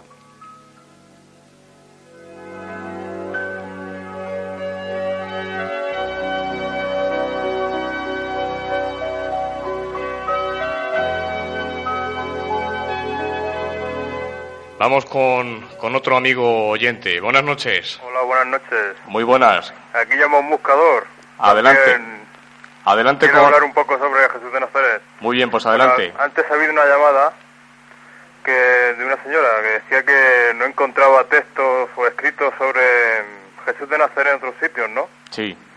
Pues yo tengo textos y escritos sobre él. Pues Vamos por grandes orientalistas. Sí. Por ejemplo, Nicolás Roerich o Nicolás Notovich. Incluso por grandes yogis y lamas budistas, que hablan de, de Jesús de Nazaret, pues en los Himalayas o en la India. Sí, En, lo- la, en la- en la época oculta, o sea, desapareció a los 14 o 15 años sí. y luego apareció en Palestina a los 29. O sea que hay una etapa ahí de 14 o 15 años que no se sabe nada. Exactamente. Lo que ocurre es que en esos textos que usted muy amablemente nos está contando, eh, yo decía que no son serios no porque yo los descalifique en ningún momento, sino porque en esos escritos no aparece el nombre de Jesús de Nazaret. Bueno, Eh, se le dan otros atributos, como se, le usted. da, se le da otro nombre. Exactamente. El Santo Isa. Sí, pero no es el nombre de Jesús. Por eso digo que no se pueden tomar rigurosamente estos, estos textos, porque no, no, se, no se termina de probar eh, de una forma pues tajante que ese personaje que aparece en los escritos que usted nos dice eh, sea realmente el mismo Jesús de Nazaret. ¿eh? Por eso decía esto, no por otra cosa. Bueno, pero si fiándose por grandes escritores como son como los que he dicho, incluso por grandes yogis de la India, ¿eh? Por ejemplo, Sí. tengo a Swami Sivananda que dice que Jesús de Nazaret vivió en Kashmir, o sea, es un- uno de los pueblos de la India, durante el periodo de su vida en que desapareció de Palestina y aprendió el yoga de los grandes maestros de la India, o sea, que era un gran yogi realizado. Es muy importante saber esto, ¿eh? ¿Y por qué no? Eh, quiero decir, eh, yo al principio lo decía, eh, yo creo que él tuvo que trabajar y duro. Y- Efectivamente. ¿Y por qué no irse a las fuentes donde estaba el conocimiento? ¿Por qué no irse a Egipto? ¿Por qué no irse a la India? ¿Por qué no irse al Tíbet? Claro que sí. Lo que pasa es que entre los documentos que hay, y en- me refiero en un lado, y los documentos que hay en otro, eh, uno tiene que intentar decir aquello que verdaderamente tiene más fiabilidad. Y parece ser que, de momento, en la mayoría de los autores, digo parece ser, porque yo no tengo la verdad, parece ser de que, eh, independientemente de todos esos escritos y de que aparezca en sánscrito y en otras lenguas, Sí, en Pali también. Claro, evidentemente, pero eh, tampoco cambia nada en cuanto al mensaje de Jesús. Quiere decir, aparece unos años que efectivamente no está a la luz pública, no se conoce casi nada de él. Nada, casi nada. Bien, de acuerdo, pero eh, quizás lo que nos interesa más, a mí especialmente, es el mensaje que, no- que nos deja. Eh, me importa poco que pasara en la India, en el Tíbet y- o, o en cualquier otro sitio. Lo importante es cuando él se hace maestro y llega a ser realmente y descubre quién es de verdad, esa reencarnación, qué mensaje es el que da a partir de ese Como los grandes maestros que han asistido. Claro. Es que es el mismo mensaje de todos. Claro, Es que no lo comprendemos. sí. Sí, sí. Además, hay que ver a Jesús de Nazaret primero como humano, como ser humano, como hombre, y luego, pues, como divino. Pero si no lo comprendemos como humano, ¿cómo vas a comprender lo divino? O sea, hay cosas que no me explico. Bien, pues eso, eso es lo que podemos decir, ¿no? Luego, pues, en cuanto a la estrella de David, la estrella de David la tenemos en el cuarto, en el cuarto chakra, en los hindúes, el cuarto chakra de, en el yoga, o sea, llamado Anahata. En esta, eh, la estrella de David aparece ahí, la estrella de seis puntas, que es en la zona de- del corazón. Por eso a Jesús de Nazaret, en los dibujos, en, en las pinturas, la representa con el Sagrado Corazón. Pues Hay, hay que tocar ahí, ¿eh? Sí, sí, sí, sí, tienes razón, si es verdad, si hay todo un mundo detrás que no es de ahora. Eh, bueno, yo sé que, que parece ser que eres muy seguidor de- de- del budismo, ¿no? Y bueno, Bueno, igual de budismo, cristianismo, de todas estas religiones, fuera, ¿no? fuera de, de cualquier ismo, ¿no? Sí, efectivamente. Al final es siempre lo mismo, ¿no? Eh, al final siempre lo mismo. Siempre lo mismo. Es, digamos, es la luz que da en un prisma y se descompone en siete colores. Bueno, además el que busca encuentra, y ya está claro, ¿eh? sí. Es eh, cierto. Sea el camino que coja, al final te llevará a él, siempre. De acuerdo, amigo. ¿Puedo, ¿Puedo indicar otra serie de cosas? Adelante. Por ejemplo, el significado de la cueva, el significado de la estrella de Belén, el, el significado de los Reyes Magos, que no fueron tres, fueron cuatro, ¿eh? Sí. El Es que es- significado de la cruz. Claro. O sea, que es que hay muchísimas cosas para descifrar y Claro. que cada uno, pues, debería de, de ir descifrando ciertas claves, ¿no? eh, son, no, no solo están los evangelios, hay Son- son- otras fuentes. decía que son tantas y tantas cosas las que, las que se podrían decir en torno a la figura de Jesús que seguramente necesitaríamos eh, muchos programas de cuarta dimensión, pero en cualquier caso, amigo oyente, muchas gracias. Mm, Estamos viendo que está usted muy informado y bueno, pues eh, hablaremos, hablaremos de estos temas eh, en, en sucesivas noches, porque lógicamente tenemos que ceñirnos a un guion y se habla lo más importante. Muy bien, ¿eh? caballeros. Os No sabemos- felicito- Os felicito por el programa, ¿eh? Gracias. Decía que no sabemos si Jesús estuvo en la India o en el Tíbet, no lo sabemos con seguridad. Lo que sí sabemos es que dejó un mensaje y ese mensaje está muy claro, ¿no? Sí, sí, claro. Pero no se cumple. Bueno, Se cumplirá, se cumplirá. no se cumple. Cada cual responderá por sí mismo. Gracias, Vale, amigo. hasta luego. Buenas noches.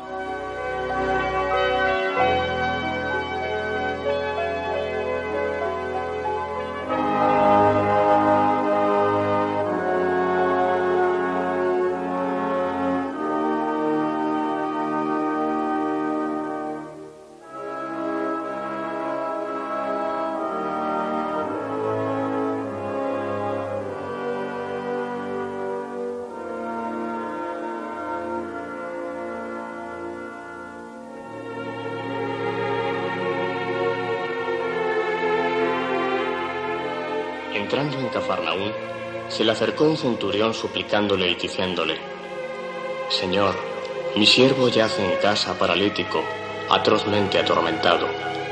Él le dijo, Yo iré y le curaré.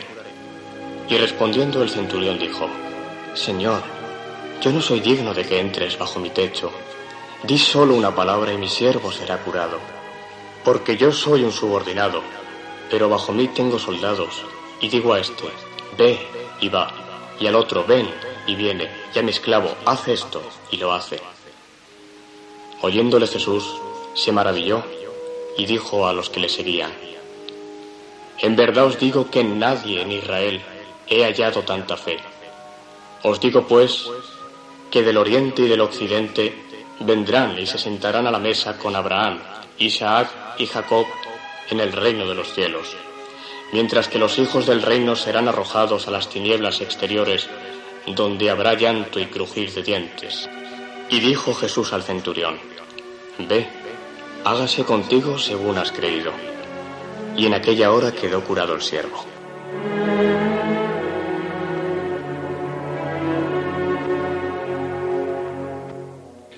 Esta es una, una pequeña muestra de lo que hablábamos antes con Pedro Esteban, de lo importante que era para, para Jesús de Nazaret la fe.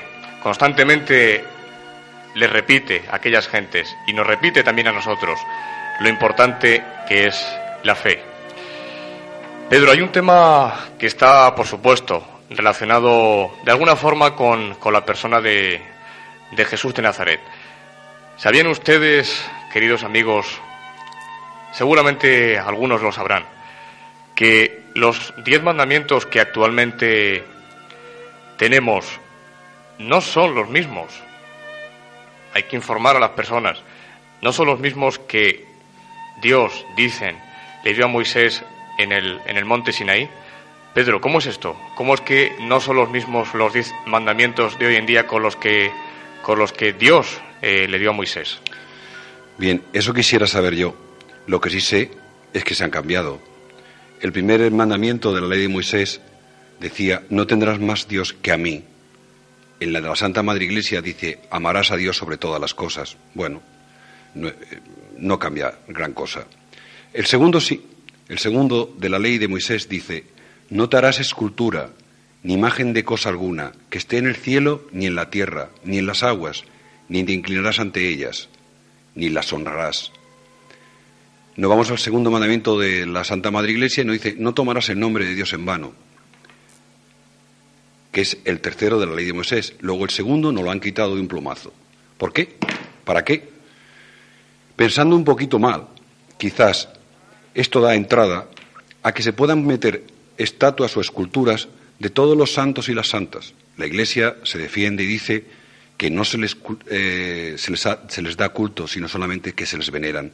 El hecho es que las imágenes están ahí y solamente hay un Dios y solamente podría haber una Virgen. Hay 50.000 vírgenes. Pero es que dice claramente el segundo mandamiento, no te harás imagen ni escultura alguna. Sí, es clarísimo, clarísimo. Es muy claro. De ninguna cosa. Y sin embargo, en el actual, en los 10 actuales, Ha desaparecido. el segundo desaparece y ponen otro.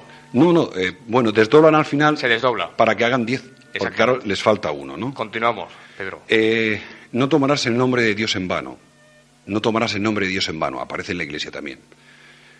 Honrarás a tu padre y a tu madre. Santificarás las, las fiestas. Perdón, el- el- la de Moisés dice santificarás el séptimo día o sábado descansando de todo trabajo. La iglesia dice santificará las fiestas. Ahora pongo fiestas, pongo los sábados, los pasa el domingo, eh, el día de la Virgen de la Patrona, el día de no sé qué, no sé cuánto. Sí, de alguna forma se desvirtúa. No es que sea muy importante, pero sí esa devoción hacia los santos. Voy a rezarle a San Antonio, esa frase se escucha, o voy a rezarle a Santa no sé qué, y la de las tormentas, y la de no sé cuántos, y la de la carretera. Es un poco frivolizar un poquito esto que es algo como más serio. Yo entiendo que la intención es buena, pero desde luego se aparta un poquito de donde nosotros de alguna forma hemos bebido, ¿eh? de las fuentes. Eh, el séptimo, por ejemplo, de la ley de Moisés dice, no cometerás adulterio. Solamente eso, dice, no cometerás adulterio. La Iglesia lo transforma y dice, no cometerás actos impuros. Ya no solamente es el adulterio, es todo lo que esté relacionado con el sexo. Es más limitativa. No lo sé, de luego no lo cambian. Esto es importante porque hay un cambio en las dos listas, si comparamos, es un cambio radical el que se hace. No es lo mismo el adulterio que un acto impuro. Son dos cosas muy diferentes. Sí, sí, pero es que al final, como tienen que desdoblarlo y hacer otro mandamiento, dicen, no consentirás pensamientos ni deseos impuros. Con lo cual, ya ni de obra ¿eh? ni de pensamiento. Todo, ¿eh? todo, absolutamente todo. Eso no venía en la ley de Moisés, era como más permisiva, digamos. El noveno de Moisés dice, no dirás falso testimonio contra tu prójimo. La Iglesia dice, no dirás falsos testimonios y añade, ni mentirás. Bueno, mete también la mentira común y normal dentro de un precepto que crearíamos una deuda con él al no cumplirlo. Y el décimo de la ley de Moisés dice, no desearás la mujer de tu prójimo, ni desearás su casa, ni su campo, etcétera, ni nada de cuanto a tu prójimo pertenece. Es decir, es decir, todo. Y la Iglesia pone el décimo, no codiciarás los bienes ajenos. Ha desdoblado y ha puesto el nueve, no consentirás pensamientos ni deseos impuros, y el décimo, no codiciarás los bienes ajenos. Se ha cambiado un poquito el mensaje que daba Dios a Moisés.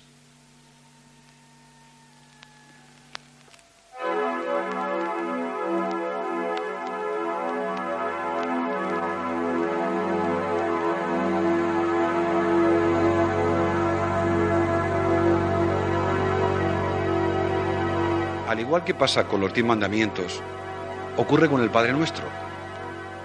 Y ocurre lo siguiente. Últimamente se ha cambiado la deuda por ofensa. Y no es lo mismo. Para mí no es lo mismo. La ofensa es un acto o palabra que ofende y la deuda es una obli- una obligación que uno contrae. Que para cancelar la deuda hay que pagarla. Hay una diferencia. Para mí no es lo mismo. Aunque pueda parecerlo, y no quisiera entrar en una polémica sobre esto, aunque yo no estoy de acuerdo, como digo, con el cambio, porque sería entrar en algo más o menos superficial y no entrar en el fondo. Y en cualquier caso, lo que creo que sí está claro es el mensaje de Jesús. Uno tiene que perdonar si quiere ser perdonado.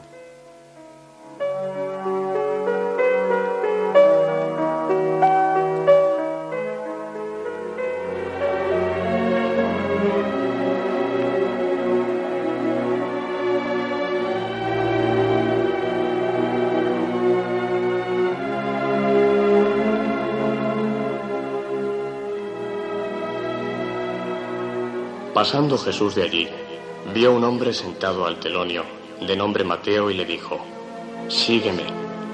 Y él, levantándose, le siguió. Y sucedió que estando Jesús sentado a la mesa en casa de aquel, vinieron muchos publicanos y pecadores a sentarse con Jesús y sus discípulos. Viendo esto, los fariseos decían a los discípulos, ¿por qué vuestro maestro come con publicanos y pecadores? Él, que los oyó, dijo, no tienen los sanos necesidad de médico, sino los enfermos. Id y aprended qué significa misericordia quiero y no sacrificio, porque no he venido yo a llamar a los justos, sino a los pecadores.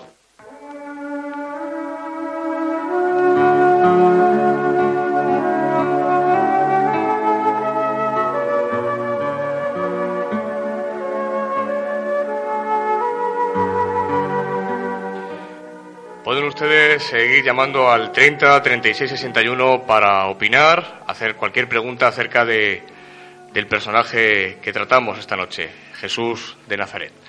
Buenas noches, Hola, buenas noches. muy buenas noches. Adelante. Vamos a ver, de todos los textos y la Biblia, todo lo que se obtiene, cada uno puede interpretarlo como quiera porque no hay alguien que, al mismo tiempo sin ser de ninguna religión, alguien neutral, ¿puede opinar realmente cómo deben de interpretarse? Usted nos pregunta si las, las interpretaciones a quiénes corresponden. Sí.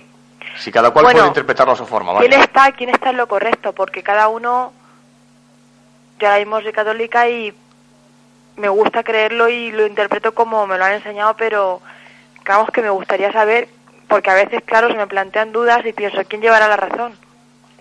Sí. Pedro, Pedro Eh, Esteban le va a sí, contestar. eh, para eso y para dar, digamos, una pequeña receta, ¿no? Que luego quizás se comente, sería la siguiente. Intente de alguna forma decir, ¿qué haría Jesús en estas circunstancias? ¿Qué pensaría él? Haga caso a su corazón y haga lo que su corazón le dice. Estoy casi seguro, casi seguro que no se va a confundir. Hará bien, seguro. ¿Le ha respondido a la pregunta? Sí, sí. Lo dice poco Es convencido. decir, es decir, sí, haz tu interpretación, intenta buscar dentro de ti la verdad que la llevas dentro y haz lo que tú creas en conciencia que debes de hacer. No sigas a nadie por lo que te digan. Haz caso de ti mismo. Pero ahora mismo, ¿qué me hace pensar a mí que somos nosotros los que estamos en lo correcto y no quizás, yo que sé, alguien de otra religión? Si es que al final, como hablábamos antes, todas las religiones son lo mismo. Da lo mismo ser hindú, budista, eh, judío que cristiano. Da absolutamente igual. Es lo mismo. La verdad es única. No hay más verdad que una. Son todas manifestaciones de la misma luz. Y decíamos antes un ejemplo. Un rayo de luz da en un prisma y se descompone en siete colores. Pues digamos que esos siete colores dan la misma luz al final. Entres por donde entres, al final llegarás a la verdad. Llegarás al Padre. No hay otro. Pues de acuerdo, muchísimas gracias. Lamento no poder ser como más, más cercano, quizás, ¿eh? pero es, es, no es muy bueno seguir a alguien a rajatabla. Hay que escuchar a la gente que sabe algo más, pero al final quien tiene que decidir es uno mismo, porque de alguna manera es el que va a tener que dar explicación arriba. Haz caso de tu corazón. De acuerdo. Buenas noches, amiga. Hasta luego. Gracias por su llamada.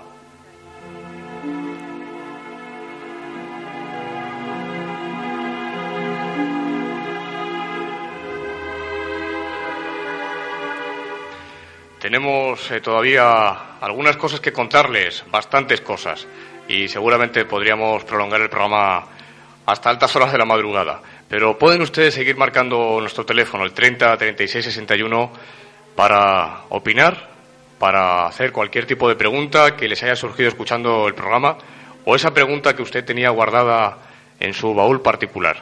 Hágala aquí en, en los micrófonos, atrévase. Esta es una de las preguntas importantes de la noche, Pedro. ¿Cuál fue realmente el mensaje que Jesús dejó a, los hombres de aquel tiempo y a nosotros, por supuesto? Bien. El mensaje de Jesús no es un mensaje de angustia y culpabilidad, engendrador de neurosis, sino de confianza y gozo en un Dios que ama, porque es Padre. De Jesús nos quedan mensajes, mensajes sencillos, pero que tienen en ellos mismos el secreto de la vida. Se puede resumir tanto que quedan prácticamente dos preceptos, amar a Dios y amarnos unos a otros. De otra forma, no hagas a nadie lo que no querrías para ti. Practicando esto, sobran todos los mandamientos. Si lo queremos más resumido, Jesús enseñó a amar, porque Jesús era y es amor. El mundo es tan injusto porque no se practica sus enseñanzas, es decir, no se ama, con letras muy grandes. Cuando se ama, uno es generoso, no existe el egoísmo ni la pereza. Si es que, fíjense, una persona se enamora y su vida cambia radicalmente. El amor todo lo cambia. Es decir, Jesús lo cambia todo. ¿Se imaginan a todo el mundo con una moneda única y esta fuera la del amor? Esto sería la antesala del paraíso, ¿no? Sería así, ¿verdad? La respuesta de por qué se encuentra así el mundo es clara. Falta amor y sobran egoísmos. Este es nuestro gran problema y lo tenemos tan cerca, tan cerca, y no nos damos cuenta. Verdaderamente el mundo nos deja ciegos.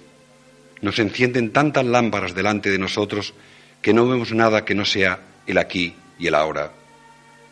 No tienen la impresión, y sobre todo la gente menos mayor, que la vida es para siempre y que lo que más importante es buscarse una vida, una vida lo más confortable, llena de comodidades, sin darnos cuenta que esto te lleva a trabajar y trabajar y no tener tiempo para otras cosas. Pero si incluso muchas veces no tenemos tiempo para nuestros hijos, la mujer, el marido, llegamos a casa llenos de tensión, agotados, frecuentemente con resentimientos, qué precio hay que pagar para conseguir todas esas comodidades. Nos olvidamos de cosas muy importantes. Les voy a poner un ejemplo. Un día fallece algún ser querido y por un tiempo nos damos cuenta de cuántos momentos perdimos con aquel ser que amábamos, pero ya es tarde. Y sin embargo, esas luces que nos deslumbran, negocios, prisas, preocupaciones, y que por una de estas desgracias familiares, por un momento, quizás por unos días, y en ocasiones durante años, podemos ver algo más. Es como si esas luces durante ese tiempo casi se apagaran. De hecho, hasta todo lo que hacíamos carece casi, y digo casi sin sentido. La pérdida de algo que se ama nos recuerda el amor que hemos desperdiciado y nos arrastra con frecuencia amargamente al mundo de los sentimientos, de lo espiritual, y comprobamos en nuestra propia carne el dolor por su falta. Se dice con frecuencia, daría lo que fuera por recuperar a ese ser querido que ya no está. Ya no importan tanto las propiedades, los negocios, etcétera, etcétera. Hablamos y pensamos en esos momentos en otro idioma, el del amor, y nos duele. Dios cómo duele descubrir todo esto. Pero el mensaje de Jesús nos lo dejó y está ahí. Lo olvidamos con frecuencia, desgraciadamente. Qué bien hace el mal su trabajo. Fíjense, y aunque solo sea como una frase que está como muy hecha, es la siguiente. Solo tenemos aquello que damos. Es curioso. Aquí en la tierra, cuando tenemos dinero y lo damos, nos quedamos con menos. Bueno, en lo espiritual es todo lo contrario. Solo tenemos aquello que damos. Damos alegría, tendremos alegría. Damos felicidad, tendremos felicidad. Damos tristeza y amargura, y eso solamente tendremos, tristeza y amargura.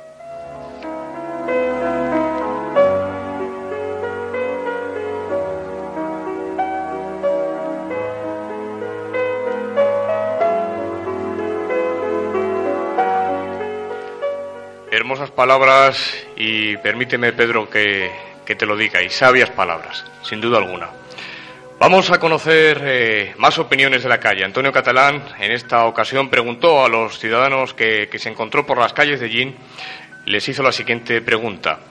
¿Qué cree usted que le ocurriría a Jesús de Nazaret si volviera otra vez, si volviera de nuevo a la tierra a dar su mensaje?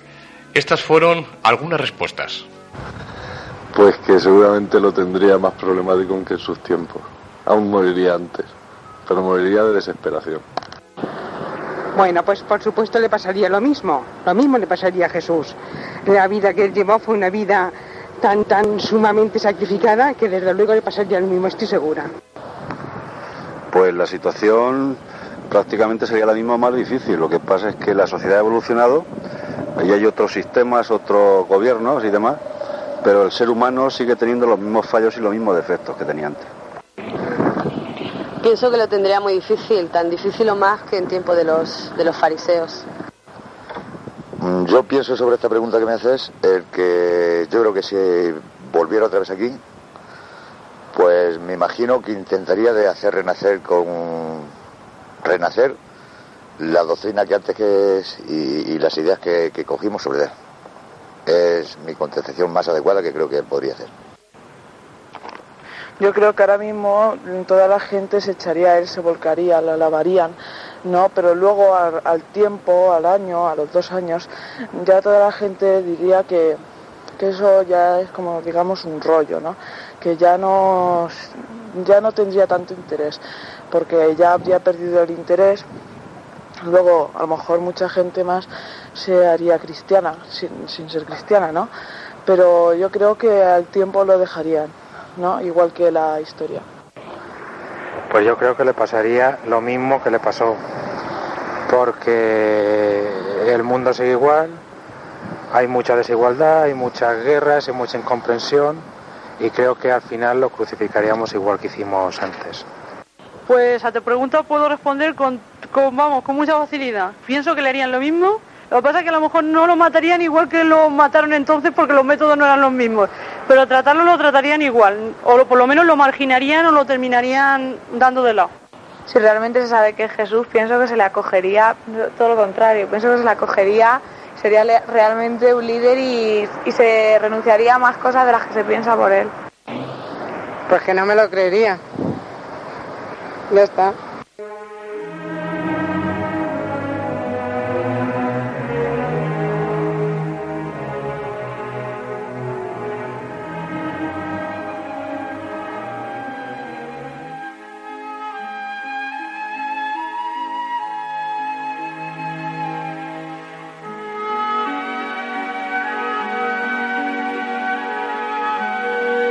Cuarta dimensión, en la sintonía de Radio y Municipal.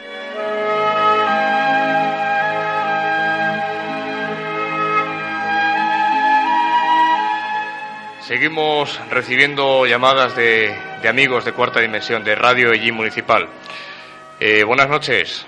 Hola, buenas noches, Santiago. Muy buenas noches, sí. Buenas noches. Vamos a ver, yo es que tengo una duda y quería ver si vosotros me la podíais eh, resolver. Es una curiosidad, yo hace tiempo leí que estando Jesús eh, orando en el Monte de los Olivos, estaba con los apóstoles y mirando hacia Jerusalén mm, lloró sangre. Entonces, eh, no sé el motivo por el cual fue- eh, pasó aquello. Me gustaría, si, si vosotros supierais, ¿me lo, me lo podríais decir? Bien, eh, aquí encontramos dos, dos vertientes posibles a- para esta pregunta, para explicarla. Eh, la primera sería la científica. Eh, los científicos dicen, esto de los científicos va entre comillas, esto es un fenómeno que se llama hematridosis, poco difícil de pronunciar, que se produce, yo no soy científico ni médico, pero algo así, eh, se produce, mm, los, los vasos se dilatan eh, ante una situación extrema, como en este caso ante, ante un miedo pues excesivo, ¿no? Por parte de Jesús. Y entonces, pues por eso se dice, eh, científicamente, esta es la explicación que se da, eh, que Jesús eh, sudó sangre, porque a través de, de sus poros, pues lógicamente se habían eh, dilatado esos vasos ante una emoción o un eh, sentimiento muy, muy fuerte, y entonces, pues por eso precisamente emanó sangre de su, de su piel, ¿no? Sí, pero, pero fue, e- eso- esa era mi pregunta, a consecuencia de que, eh, porque ya sabía lo que se le avecinaba o por, o por otra cosa. Eh, realmente lo que vive es un terrible duelo en, en esa noche en el, en el huerto de Getsemaní. Y, eh, la noche del Porque sabe, es claro, él sabe que le van a aprender, sabe que le van a aprender y yo creo que como, como tantas otras personas, y más en, en su caso en concreto, él sabe que la muerte se le acerca, que está muy cercana a él y ve todo ese sufrimiento que va a tener que pasar y siendo quien era y encontrándose donde se encontraba, tener que caer, digamos, en todas aquellas vejaciones le hacen sentir un terrible miedo, miedo, era muy humano. Eh, aquí hay una pregunta, Pedro, que comentábamos el otro día, no hace mucho, eh, aquello de, de que Jesús se enfrenta a la muerte de una forma y eh, comentaba un, un estudio sobre el tema, eh, Miguel Hernán, y que sin embargo eh, muchos, eh, pues que, que nosotros llamamos santos o místicos, eh, se han enfrentado a la muerte con, eh, con una sonrisa, ¿no?, de, de oreja a oreja.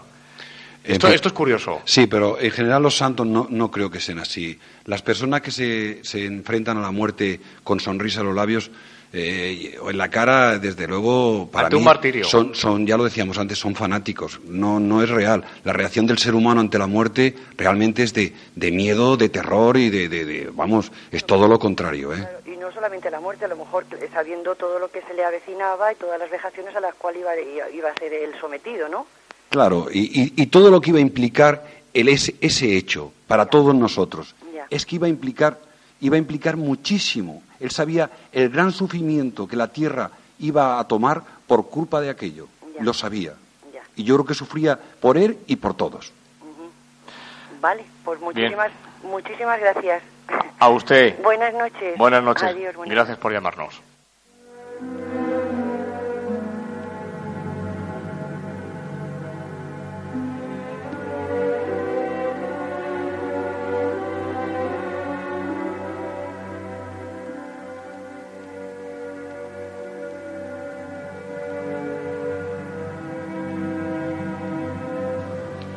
Venid a mí todos los que estáis fatigados y cargados, que yo os aliviaré.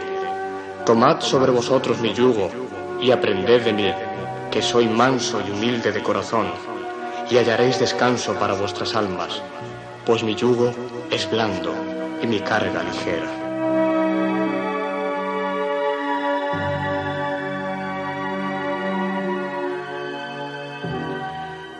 Eh, seguramente gustará, gustará mucho a nuestros amigos que están ahí eh, al pie de sus aparatos de radio escuchando Cuarta Dimensión esta noche. Hablamos de Jesús de Nazaret. Pueden seguir llamando hasta las 12. Eh, se preguntarán, decía, por ese aspecto humano como persona de Jesús.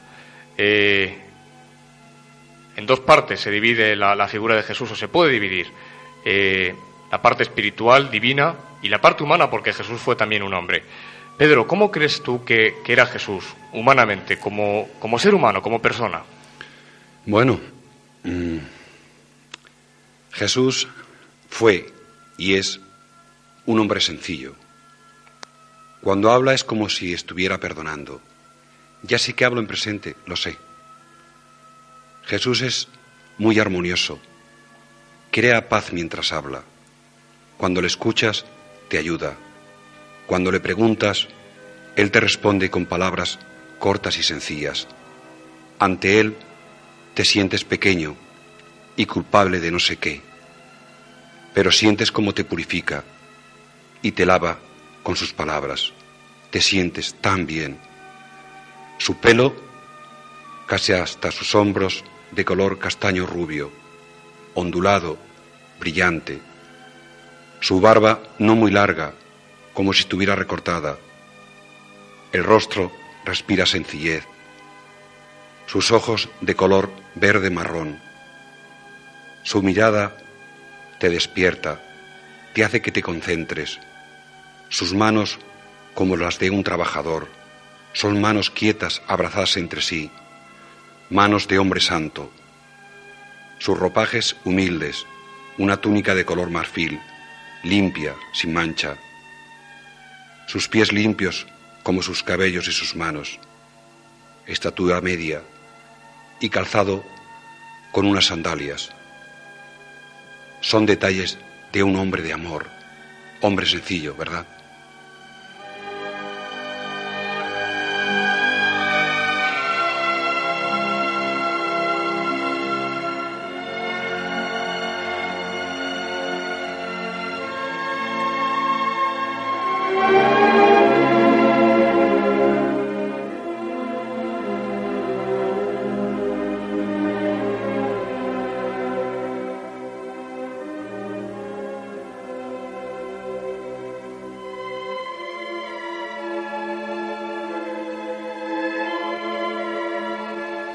Entonces se le acercó Pedro y le preguntó, Señor, ¿cuántas veces he de perdonar a mi hermano si peca contra mí?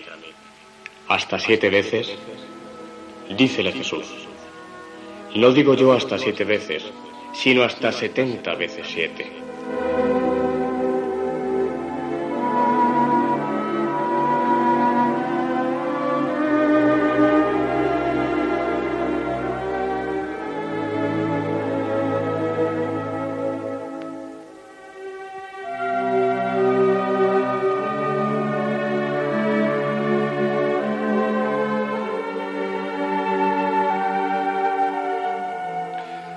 Las 11 de la noche y 47 minutos. Eh, quedan 13 para, para llegar al final de nuestro programa de esta noche en Cuarta Dimensión. Hablamos de Jesús de Nazaret, de la figura de Jesús de Nazaret. Vamos con el último bloque de nuestras encuestas. Antonio Catalán, en este caso, preguntó a los ciudadanos, les hizo la siguiente pregunta. ¿Cree usted que algún día Jesús volverá a la tierra? Vamos a escucharlo, Esperanza. Sí, ¿por qué no? Yo creo que no volvería, porque si, si ya vino una vez, no sé, ya tuvo su momento. O sea, si el resto de la humanidad tiene que saber que vino, pues o sea, ya está suficientemente claro. No sé, lo vería, o sea, realmente yo, si me encuentro con una persona que ahora me lo diría, pensaría que era un farsante. Pues con la cantidad de problemas que ahora mismo, pues sí sería posible y conveniente que viniese. Porque si vino antes, no sé, con los problemas que había, aunque no fueran tan grandes, y a dar fe, pues ahora a lo mejor la fe está baja o no sé, o cosas así, sería conveniente alzarla. Bueno, yo no creo que, que Jesús esté condicionado por unas circunstancias específicas. Él vendría porque es Jesús.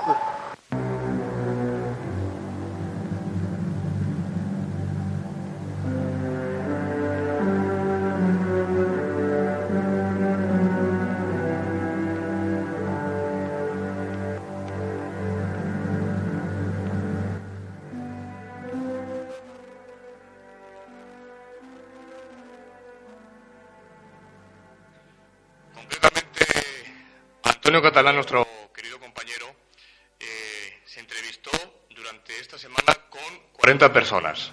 Eh, 40 fueron, ¿no? Exactamente. Eh, lo que ocurre es que por razones técnicas de sonido eh, hemos tenido que obviar eh, tres o cuatro eh, opiniones porque técnicamente eh, realmente era, era casi imposible emitirlo y, hemos tenido que, pues, que desecharlas pero agradecemos a esas personas que seguramente, lo digo porque seguramente eh, estarían escuchando el programa de esta noche y, no han aparecido. Si no han aparecido es por, por esta razón. Les pedimos disculpas y ha sido simplemente por razones técnicas. 40 personas eh, que han estado con Antonio Catalán.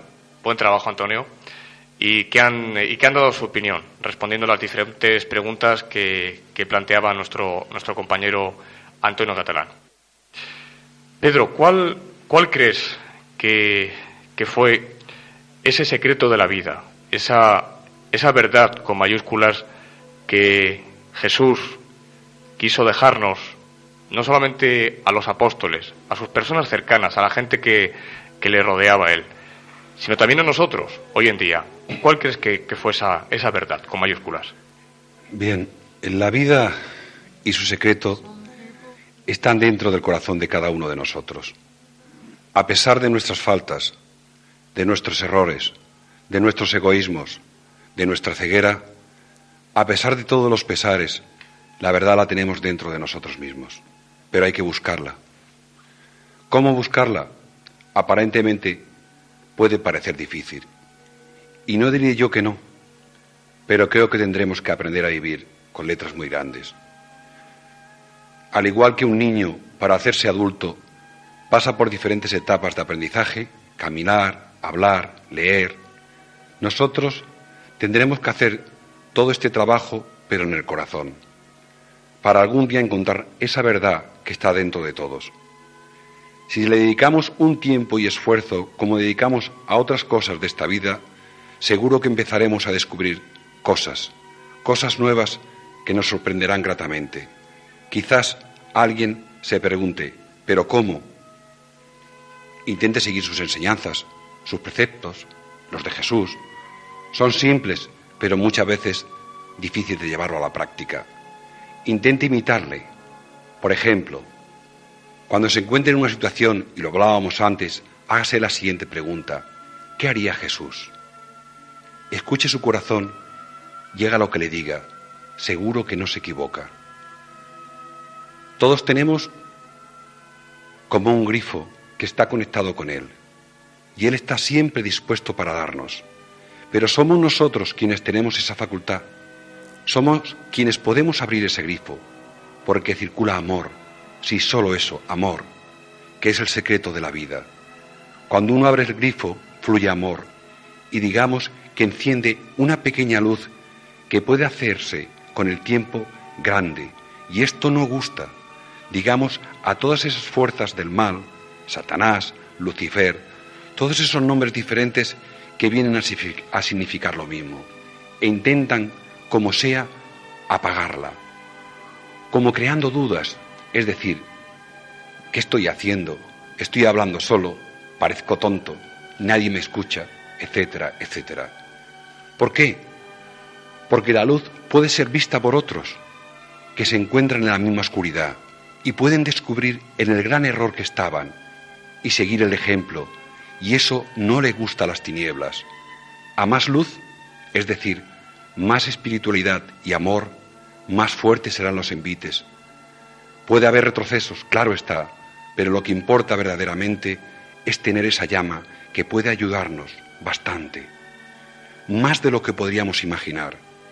Y precisamente por la encrucijada en que nos encontramos. Jamás creo, haberlo dicho ya en otro programa, jamás el hombre ha tenido tan cerca a Dios. Permítame que les invite a experimentarlo. Hagan la prueba, abran el corazón. Sé que al principio costará, pero una vez abierto todo es más fácil. Háblenle, igual que a un padre. Cuéntenle sus problemas, sus alegrías, sus tristezas. Pídale lo que necesiten. Él escucha, lo repito, Él escucha. Escucha siempre y sé lo que digo. Verán cómo poco a poco irán sintiendo un cambio. Es una oportunidad para avanzar en esa difícil evolución del espíritu y tan necesaria en nuestros días.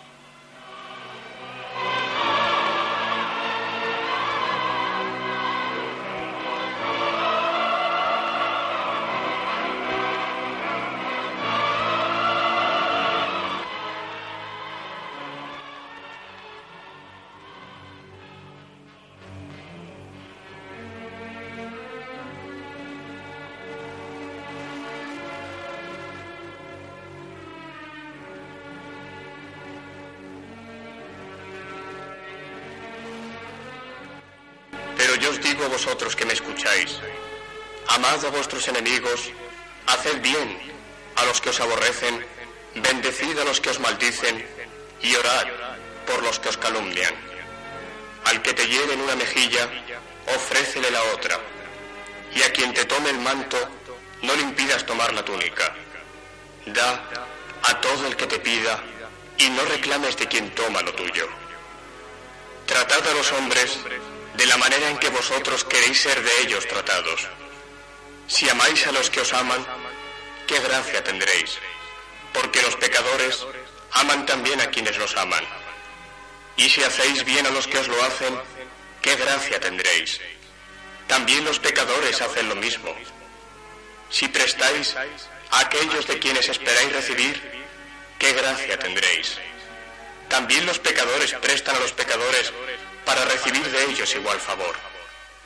Pero amad a vuestros enemigos, haced bien y prestad sin esperanza de remuneración, y será grande vuestra recompensa, y seréis hijos del Altísimo, porque Él es bondadoso para con los ingratos y los malos.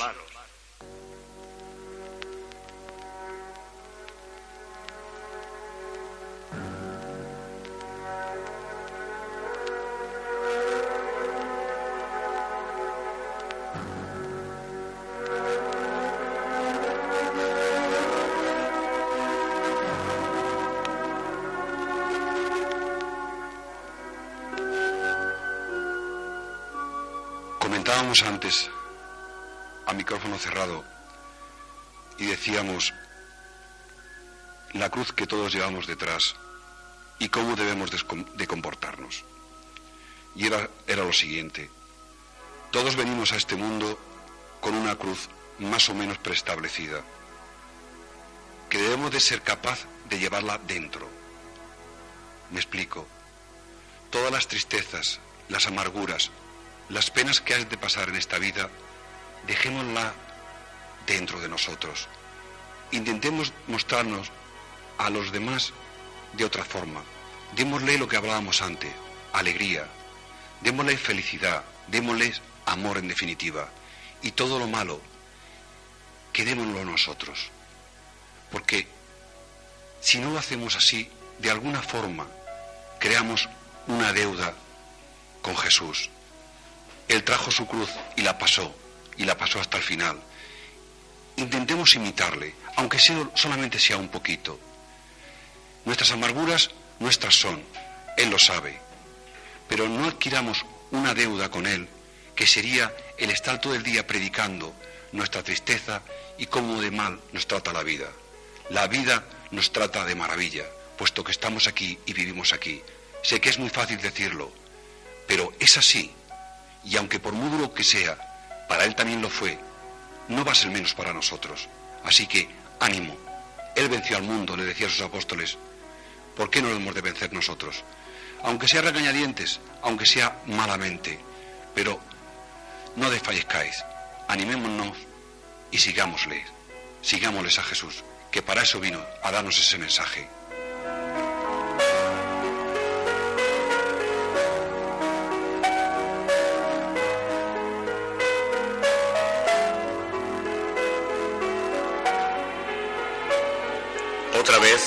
Les habló Jesús diciendo, Yo soy la luz del mundo. El que me sigue no anda en tinieblas, sino que tendrá luz de vida.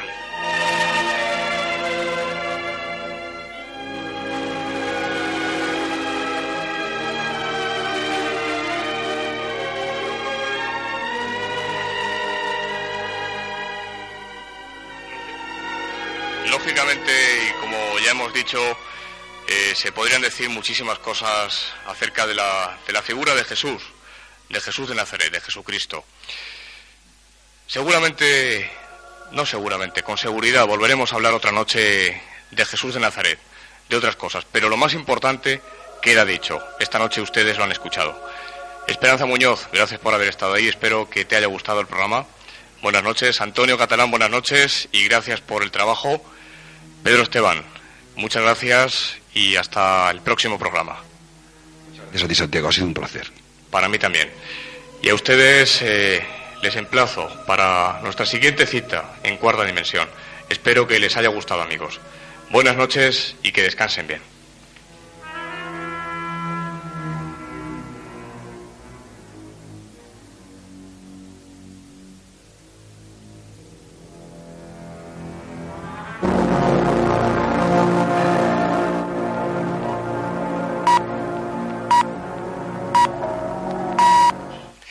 Es medianoche, las 11 en Canarias. 24 horas.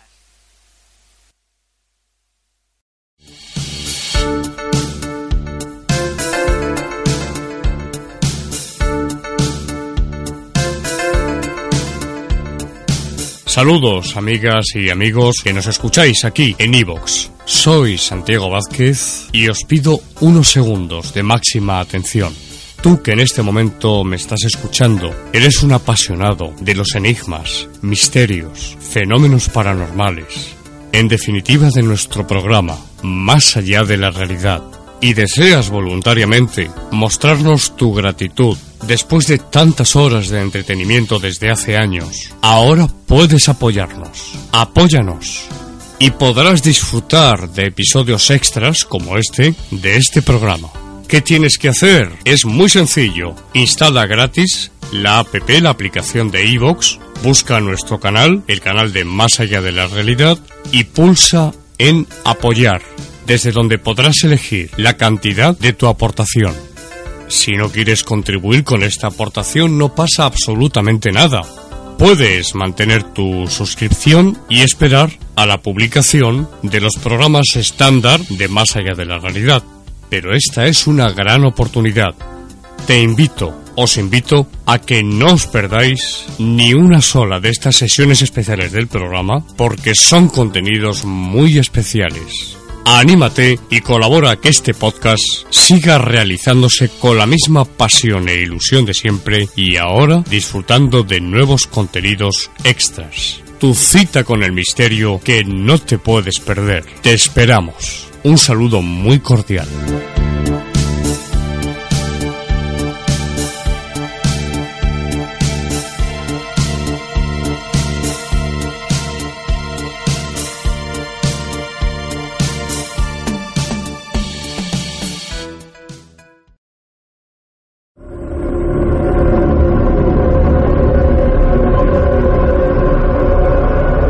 Escuchan más allá de la realidad, el misterio en su estado más puro.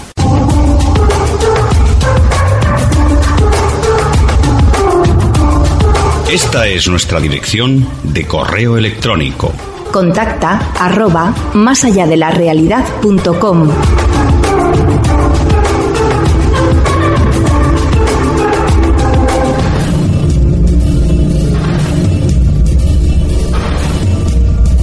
Visite nuestra página web en internet www.másalladelarrealidad.com una de las mayores fonotecas del misterio en internet. Numerosos contenidos para todos los amantes de los enigmas y misterios. Visítennos más allá de la realidad.com.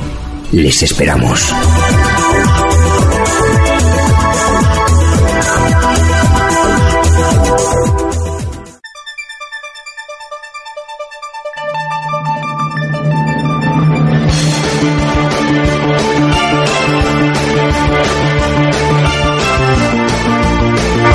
Nosotros es muy importante que nos sigas a través de nuestras redes sociales. Puedes hacerlo en Twitter, arroba MADLR oficial. En Facebook, Más allá de la realidad, guion medio, Santiago Vázquez. Por supuesto, a través de nuestro Periscope interactivo, avisamos con antelación a través de nuestras redes sociales y también Instagram.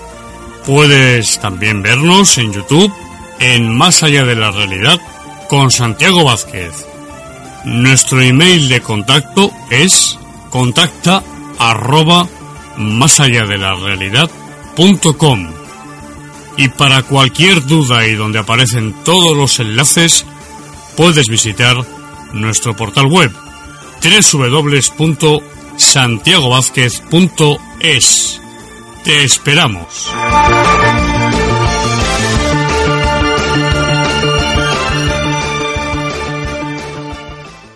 Más allá de la realidad. Un viaje hacia lo desconocido con Santiago Vázquez.